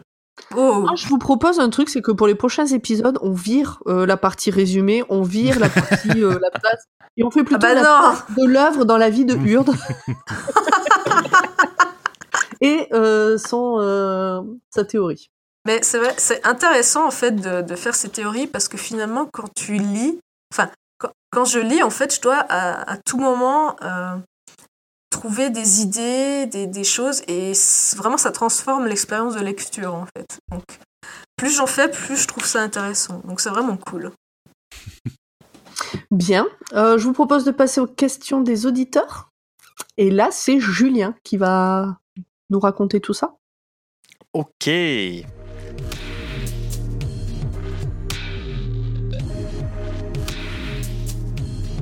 On va commencer avec euh, le réseau Tendance, le réseau Instagram.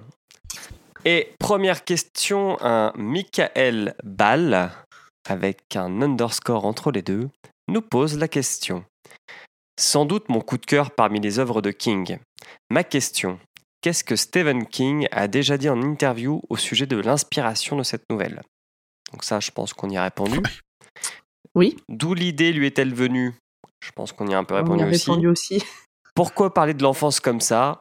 On y a répondu Je- également. Voilà. Deuxième question. Euh, Shara, Shara the Ghost? Chara, Cara, je ne sais pas. Cara, je pense, ouais. Ok. D'où l'idée pour cette novella est venue à Stephen King? Répondu. C'est toujours insolite et toujours très drôle pour moi de le savoir. Petit smiley qui pleure mais qui sourit à la fois. Euh, là, c'est pas. ambivalent, non? Là, c'est pas super drôle en fait quand on une fois qu'on connaît l'histoire. C'est c'est le, c'est le code pour le smiley qui pleure de rire. Ok. Oui. Aussi, merci à toute l'équipe pour, ce merve- pour ces merveilleux podcasts et à Pomme qui fait les meilleurs résumés. Papa Encore une lilloise. C'est Pomme qui a choisi les questions, non? En fait, c'est Pomme. C'est Pomme, ouais. pour ça qu'elle Elle seule savait comment prononcer ce pseudo. On continue avec Keanu Reeves. Très, très bon jeu de Oh, mots. joli. Alors, quelle est l'opinion de King sur l'adaptation? On a l'air de dire qu'il avait plutôt Alors, bien aimé. J'ai j'ai lu Ouais. une anecdote là-dessus, mais je sais pas si elle est vraie. C'est que il- au cours de la projection, King serait sorti euh, li- limite en, en chialant et serait revenu en disant que c'était la meilleure adaptation qui avait, en tout cas à l'époque, qui avait été faite de ces, de ces nouvelles. Ok. Ah, rien que ça, ok. Ah, c'est quoi C'est 8 ans après Shining? Oui, bon, ah bah, c'est sûr que là, il partait de loin pour lui. hein. Euh, Et est-ce qu'on sait pourquoi dans ce recueil, les histoires n'ont pas d'éléments fantastiques? Ça, c'est une question à laquelle on n'a pas je crois répondu. qu'on y avait, je crois que je l'avais dit dans le dans le premier quand on avait fait euh, Shawshank. Et alors? J'essaie de me souvenir. Mais que Je en gros c'était un c'était un deal avec son éditeur de, de, de proposer en fait il avait des novellas qu'il voulait proposer et qu'il n'y avait pas d'éléments fantastiques dedans c'était un choix euh, de sa part. Un choix éditorial. Voilà, mais je ce faudrait que je reprenne Shawshank mais euh, il me semble qu'on en avait j'en avais déjà parlé. Moi, je me souviens qu'on avait parlé de, de la taille des novellas qui allaient dans aucun autre format, mais c'est vrai que je me souviens pas de. Le mieux, c'est que vous alliez écouter Shawshank pour, euh, Pour être sûr. pour connaître euh, la réponse à cette question. Et puis mettez en Oui. commentaire euh, ce qu'on a dit parce qu'on s'en souvient plus. Ah oui, ce serait, ce serait gentil. Merci, bo- merci à vous. Alors, on continue avec Minka l'autre nom. Ça. l'autre nom, ok. Euh, Est-ce que vous voyez des ressemblances entre le corps et It? Euh, À part que je suppose que ce soit une bande de gamins qui vivent une aventure. Bon. Et qui ont des Eh ben parents de oui. merde? on Eh les a ben oui, je, je Ouais, l'ai c'est dit. ça. Je l'ai Oui. dit. Je, Euh, je pense c'est- que ce que tu vas dire, euh, Ébric. Voilà, c'est plein de diarrhée, ver- de diarrhée verbale, de diarrhéscription. voilà. On, on a noté aussi le côté passage passage de l'enfance au monde des adultes. À les adultes l'adolescence, sont en tous tout des connards. voilà que les que- adultes c'est tous des cons. Que les Et pour le enfants coup- plus âgés, que les ados Ouais. plus âgés sont des connards aussi. Ouais, parce que pour le coup, c'est pas genre des gamins qui disent Ah, les adultes, c'est trop des cons. Les adultes sont vraiment des gros cons. Oui, alors après, on est du point de vue des enfants. Ouais, mais enfin, on a quand même des parents violents, absents. Euh, bon, teubés, ils y sont pour rien, mais n'empêche. Euh, Enfin, c'est c'est pas. euh, c'est pas juste. Ouais, je suis choix d'être absents. par mes parents, ils veulent trop pas me payer un scooter. C'est quand même des gamins qui sont pétés euh, la gueule, euh, Bah, les, les membres par leurs parents, quoi. Chut, ça, c'est pas drôle. Avance.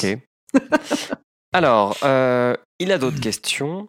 Euh, Est-ce que vous préférez King avec ou sans surnaturel? Dans mon, souvenir, dans mon souvenir, pardon, il n'y en a pas dans cette nouvelle. Donc déjà, tes souvenirs sont bons. Il n'y en a Plutôt. pas dans cette nouvelle. Et est-ce qu'on préfère du King avec ou sans surnaturel? Euh, Peut-on le- vraiment Le, choisir le cri chelou la nuit, est-ce qu'il est expliqué? Non. Non. Non. Mais ils disent que c'est un coyote Ah, ou autre chose, on sait pas, ça peut être. Et l'intuition de Gordy sur le. Moi, je l'ai expliqué. Tu l'as expliqué, mais elle n'est pas expliquée Ouais, dans le. Euh, moi, j'ai une réponse à cette question. C'est que j'aime beaucoup les bouquins de King euh, où il n'y a pas trop de surnaturel, notamment bah, les Backman. Mais des fois, il n'y a pas assez de surnaturel. Et par exemple, je n'étais pas dans l'épisode précédent parce que ça n'a pas été possible pour moi de finir la nouvelle tellement elle, est, elle était trop ancrée euh, dans la réalité. Voilà. Ok. Donc, euh, des fois, un peu de surnaturel pour dire euh, ouais, mais en vrai, ça n'existe pas, bah, c'est pas trop mal. Ça- pour soulager le truc un peu, un pour peu le rendre plus léger. Exactement. Ok. Voilà. J'ai pas de préférence. Ok, quelqu'un. euh, Je saurais pas Ouais, dire si je préfère. Je saurais pas préférence dire si je préfère avec ou sans. Il y a- Après, j'ai adoré Shawshank et j'ai adoré celle-là. Mais euh, un élève doué, euh, j'aurais aimé qu'il y ait du surnaturel. Les autres? C'est difficile à dire parce que moi je préfère en règle générale quand il y a du surnaturel, mais euh, j'adore ceux de Bachman quand même. Alors Bachman, il y a moins de surnaturel, mais il y en a quand même, donc c'est un peu compliqué.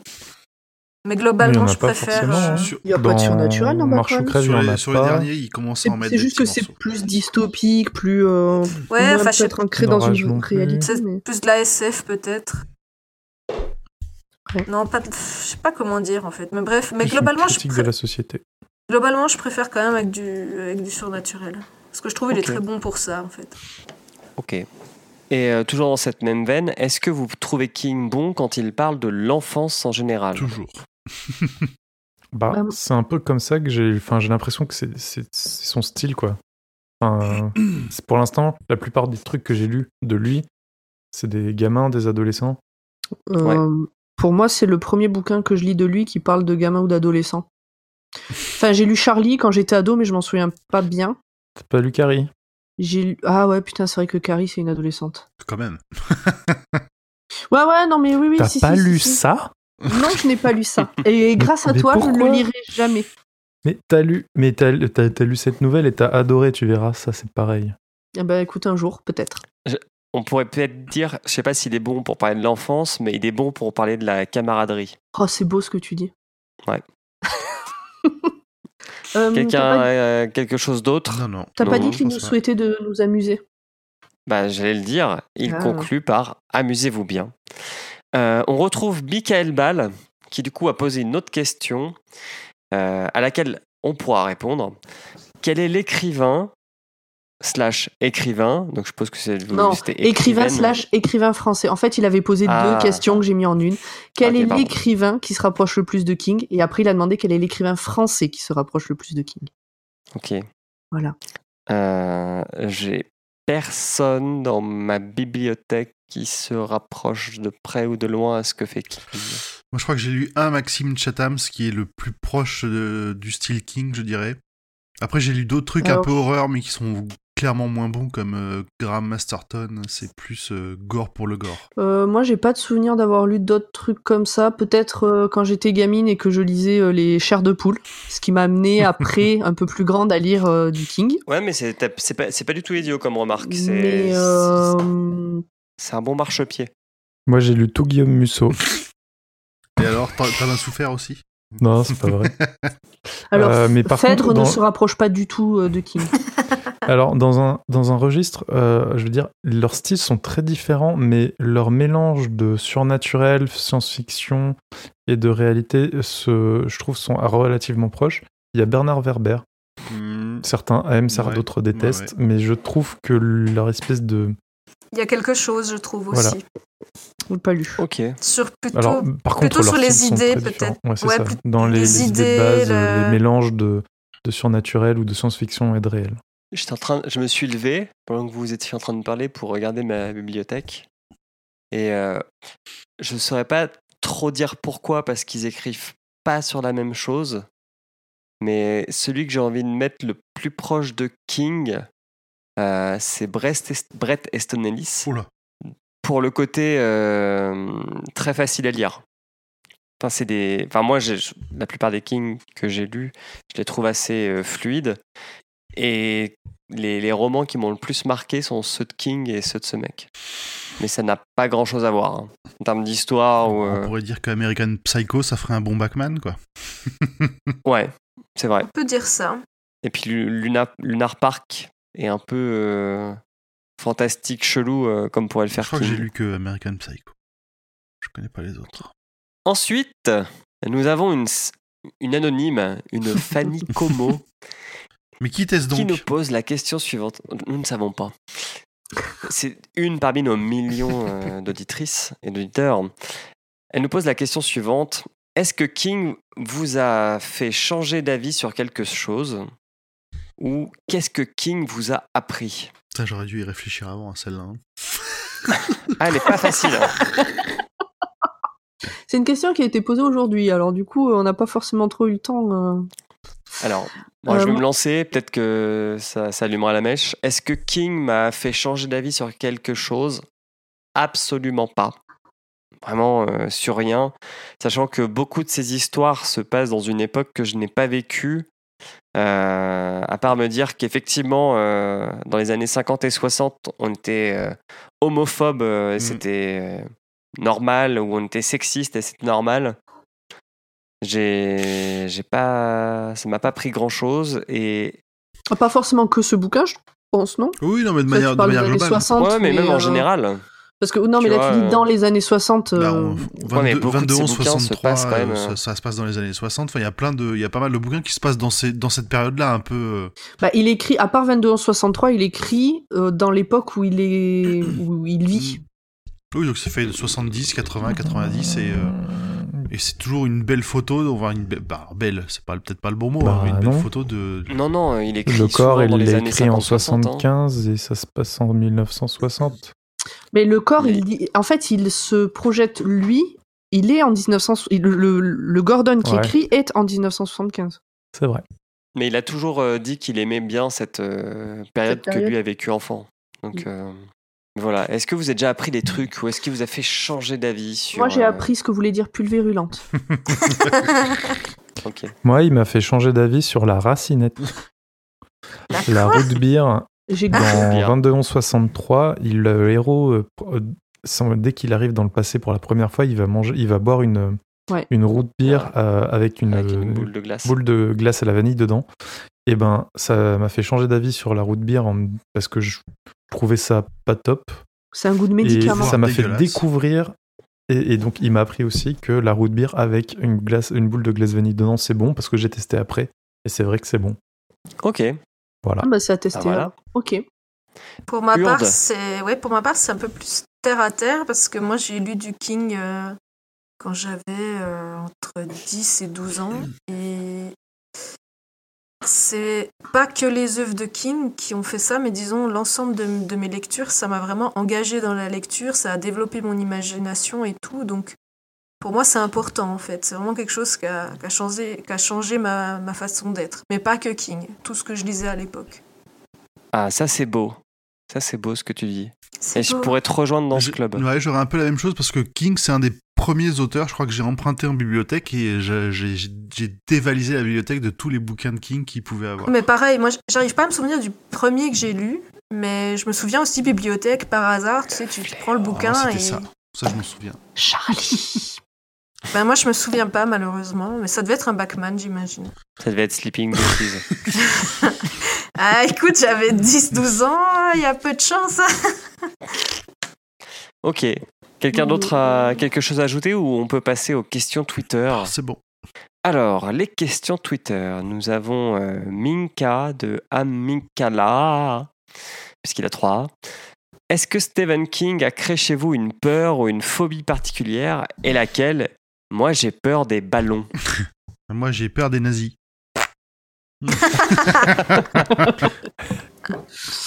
Moi, j'ai peur Euh. des enfants. Non, je sais pas. Je ne marche plus depuis depuis quelque temps. Je ne marche plus. Mais moi je fais un peu de la gén- je fais partie de la génération qui a peur des clowns à cause du, du téléfilm ça. Ah oui. J'ai jamais compris cette peur, mais Bah écoute, euh, pff, j'étais très jeune. Et probablement voilà. parce que je l'ai vu trop tard. Ouais, Moi, je l'ai pareil. vu l'ai j'avais pas l'âge et- de. Pourtant, j'ai vu euh, Massacre à la tronçonneuse à 9 ans. Ouais, mais c'est. Tu sais, les, les, les téléfilms de l'époque, c'était. C'était que t'es insensible au plus reste dans, le, dans, le, dans la psychologie, quoi. Alors, j'ai j'ai demandé à Émilie. Je l'ai posé à Émilie cette question euh, tout à l'heure. Et euh, est-ce qu'elle m'a dit en fait par rapport au clown, c'est qu'on lui reproche souvent en fait que c'est de sa faute si, les, si des jeunes ont eu peur des clowns. Et en fait, il dit que les clowns font peur aux gamins quoi qu'il arrive, et que lui, il a juste été le messager de cette peur qui existe Oui, c'est ça, avant bah, qu'il arrive. Ce Comme les est vrai, hein, déguisements, les en gamins fait. sont, sont terrifiés par les le déguisement des clowns, c'est tellement peu Ouais. naturel. Mais aussi d'autres trucs, hein, genre le Père Noël. clown. euh, Bon, attends, le Père Noël, euh, moi j'en crevais de trouille aussi. Hein. Donc, Mais si, si, si euh, ça, enfin, si Pennywise est symbolisé en clown, c'est parce que c'est une peur des enfants de l'époque, en fait. Comme j'arrive. Mike. c'est difficile de dire, euh, voilà, ouais. Mais ça l'a exacerbé. Je pense. Moi, il m'a pas déclenché de peur. Après, je le découvre surtout adulte, donc c'est peut-être pour ça aussi. hein. Ok. Euh, non, pas de peur particulière ici. Non plus. Et Émilie non plus, d'ailleurs, au fait. Du coup, elle a répondu à la question. mais elle a Elle est vraie de peur. Alors, euh, je vais encore enchaîner euh, avec la question de Minkala. Comment s'est constituée l'équipe? Ben, on te laisse répondre. Vas-y, raconte, Parce que c'est c'est toi, c'est toi le recruteur. Alors, euh, l'équipe s'est constituée de la manière suivante. Euh, J'avais toujours eu envie de faire un podcast sur Stephen King. Il fallait trouver les bonnes personnes. Et c'était à l'époque où Pomme arrêtait pas de dire ça serait bien que je fasse du podcast, ça serait bien que je fasse du podcast. Je sais pas si Et je disais comme Tu, ça. fais, tu limites super bien. C'était- Je pense que je devais plutôt dire ah ouais, ça devrait être cool, mais j'ai pas d'idée, je me le sens pas, je suis pas capable. Voilà. Et Ça puis, doit être ça. je sais plus comment on en est arrivé à parler de Stephen King, euh, mais c'était sur le Discord de qualité. Et, euh, Alors ça, moi, je me souviens. Et en fait, euh, un jour, bref, il y a eu cette alchimie qui s'est faite et je t'ai convoqué d'office pour faire euh, le pilote Alors, de Stephen King. sur le Discord de qualité, t'as débarqué sur le chan qui s'appelle Podcast et t'as dit franchement, faudrait trop faire un podcast sur Stephen King. D'ailleurs, ça s'appellerait Le Roi Steven. Qui veut participer? Je me souviens d'avoir dit euh, ah ouais, mais non, faut lire des bouquins, ça va me prendre trop de temps. Emric, je sais plus. Grand Poil a dit un truc un peu dans le même Moi, goût. et là, t'as dit, dit que- Pomme, Emric, Grand Poil, c'est bon, vous êtes dans Je l'équipe. crois que je crois que Rage, je crois que Rage, c'est moi qui l'ai suggéré euh, avant de faire partie. Oui, mais a- après, non, non, non, non. Moi, moi, j'ai dit c'est c'est cool si on fait les yeux du dragon. Alors, pour l'instant, t'as pas gagné. hein. c'est pour ça que c'est- on a peur qu'il arrête. On vaincra. On a peur qu'il arrête après les yeux du dragon. C'est pour ça qu'on repousse. Et, euh, et voilà, et après on a fait un appel sur Twitter pour euh, recruter des femmes, parce qu'on était déjà trois hommes, plus euh, quelques MP bien sentis, et c'est comme ça qu'on a récupéré Urde. C'est ça. Et euh, grâce à Twitter, on a récupéré Emily, et on avait aussi récupéré euh, Maria à l'époque. Mhm. Oui.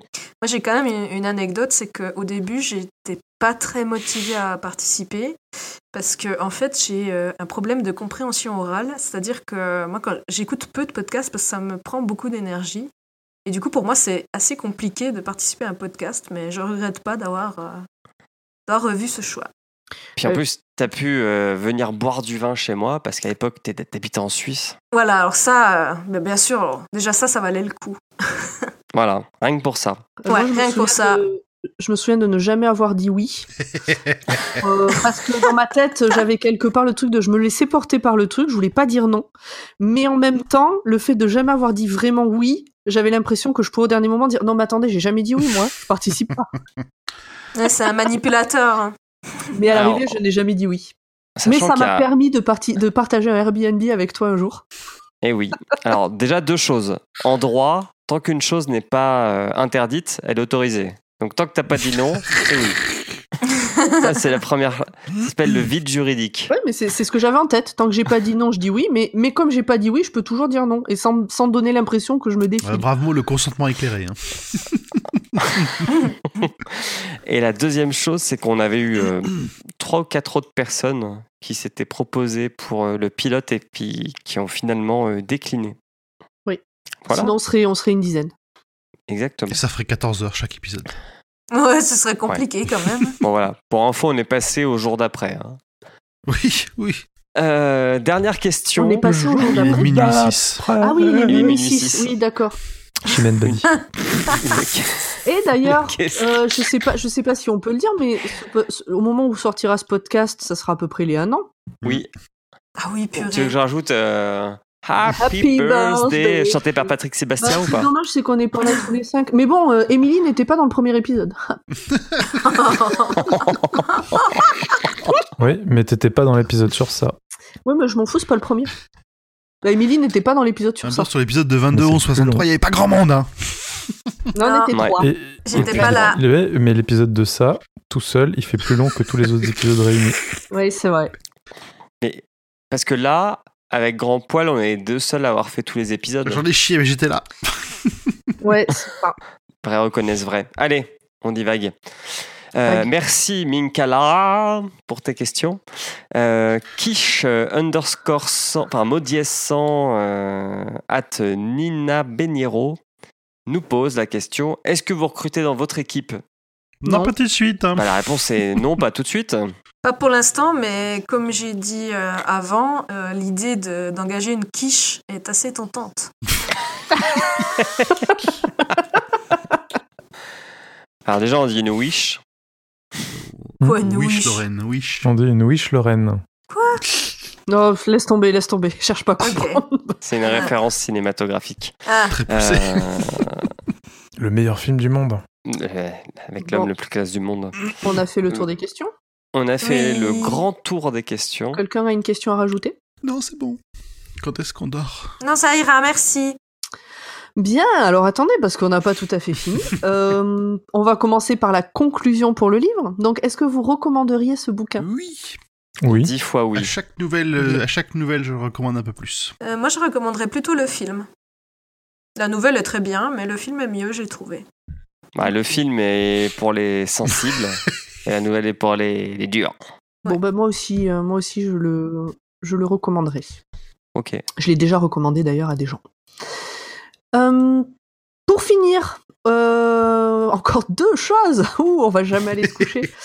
Euh, la première chose, bah, c'est que on va de nouveau faire un faire un Concours. concours.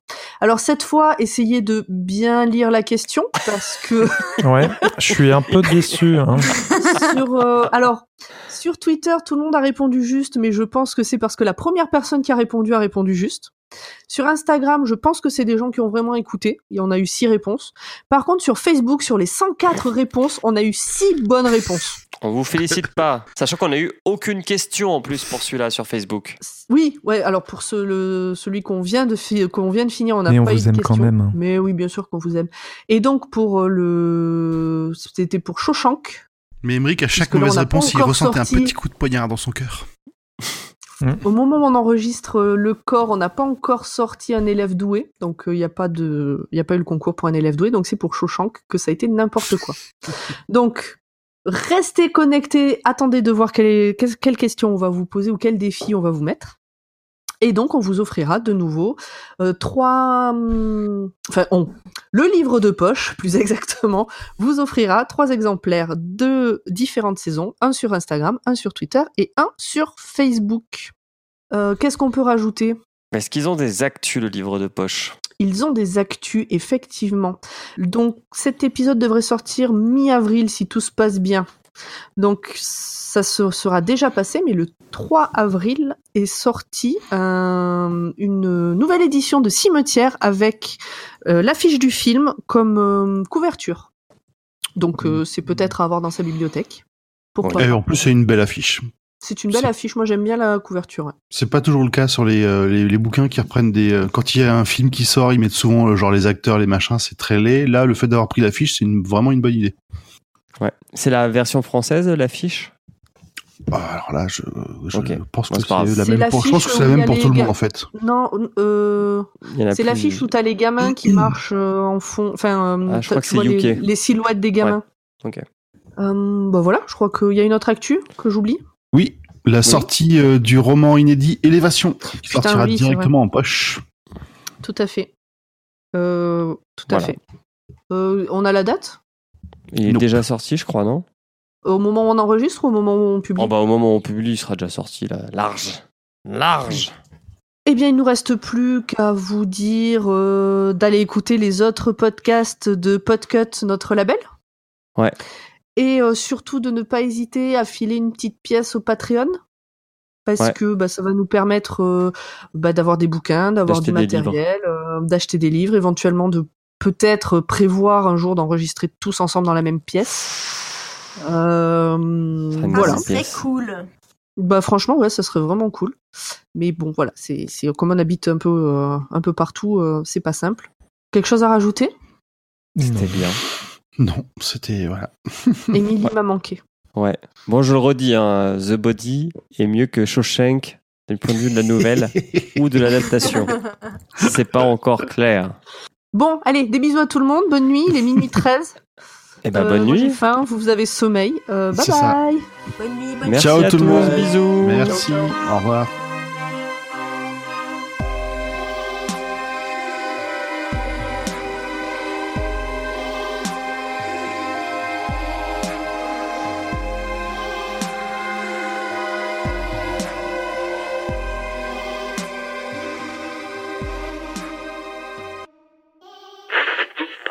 Salut les oreilles gourmandes. Ceci est un message de Tartine ta culture, l'atelier de podcast qui décortique la musique. Nos camarades du roi Stephen nous ont gentiment proposé de prolonger leur analyse de Stand By Me en s'attaquant à la chanson du même nom. Et comme notre spécialité locale, ce sont les reprises, en VO et en VF, on s'est posé la question, pourquoi l'original de Benny King marche aussi bien et qui peut vraiment rivaliser? Alors on a 2-3 explications et un plateau de version pas banal. Donc si vous voulez goûter notre dernière cuisine, rendez-vous dès le mercredi 17 avril sur la chaîne de Tartine ta culture, fier membre du label Podcut. Et comme on sort un épisode par semaine d'une de nos trois émissions, vous avez déjà pas mal de choses à déguster. Mais d'abord, prenez le temps de digérer cet épisode du roi Stephen et on se retrouve après. Salut à tous. Alors, moi, c'est, Craig. moi, c'est pareil, comme Craig. J'ai commencé comme Craig. C'est le bon élève. On est bon? Mhm. Oui, pas d'ours pour cet épisode. Qu'ils sont mal. Et surtout, le... alors ça veut rien dire cette phrase.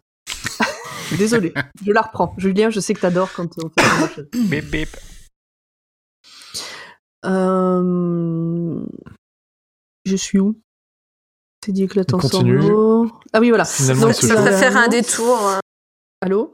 Ça a coupé? Non, non. Ah, non, non. je- Non. Ok. C'est bon, c'est bon. Il est connu euh, pour avoir fait. Alors, il est connu pour avoir. Putain, on m'a changé ma police, pardon. Salut Gromly. Non, il est pas là. Il, a- il lui fait dodo. Ok. La chance. Allez, je coupe l'enregistrement. Oh la vache. Selling a little or a lot? Shopify helps you do your thing however you cha-ching. Shopify is the global commerce platform that helps you sell at every stage of your business. From the launch your online shop stage to the first real life store stage, all the way to the did we just hit a million orders stage. Shopify is there to help you grow. Shopify helps you turn browsers into buyers with the internet's best converting checkout. 36% better on average compared to other leading commerce platforms because businesses that grow grow with Shopify. Get a $1 per month trial period at Shopify.com slash work. shopify.com/work.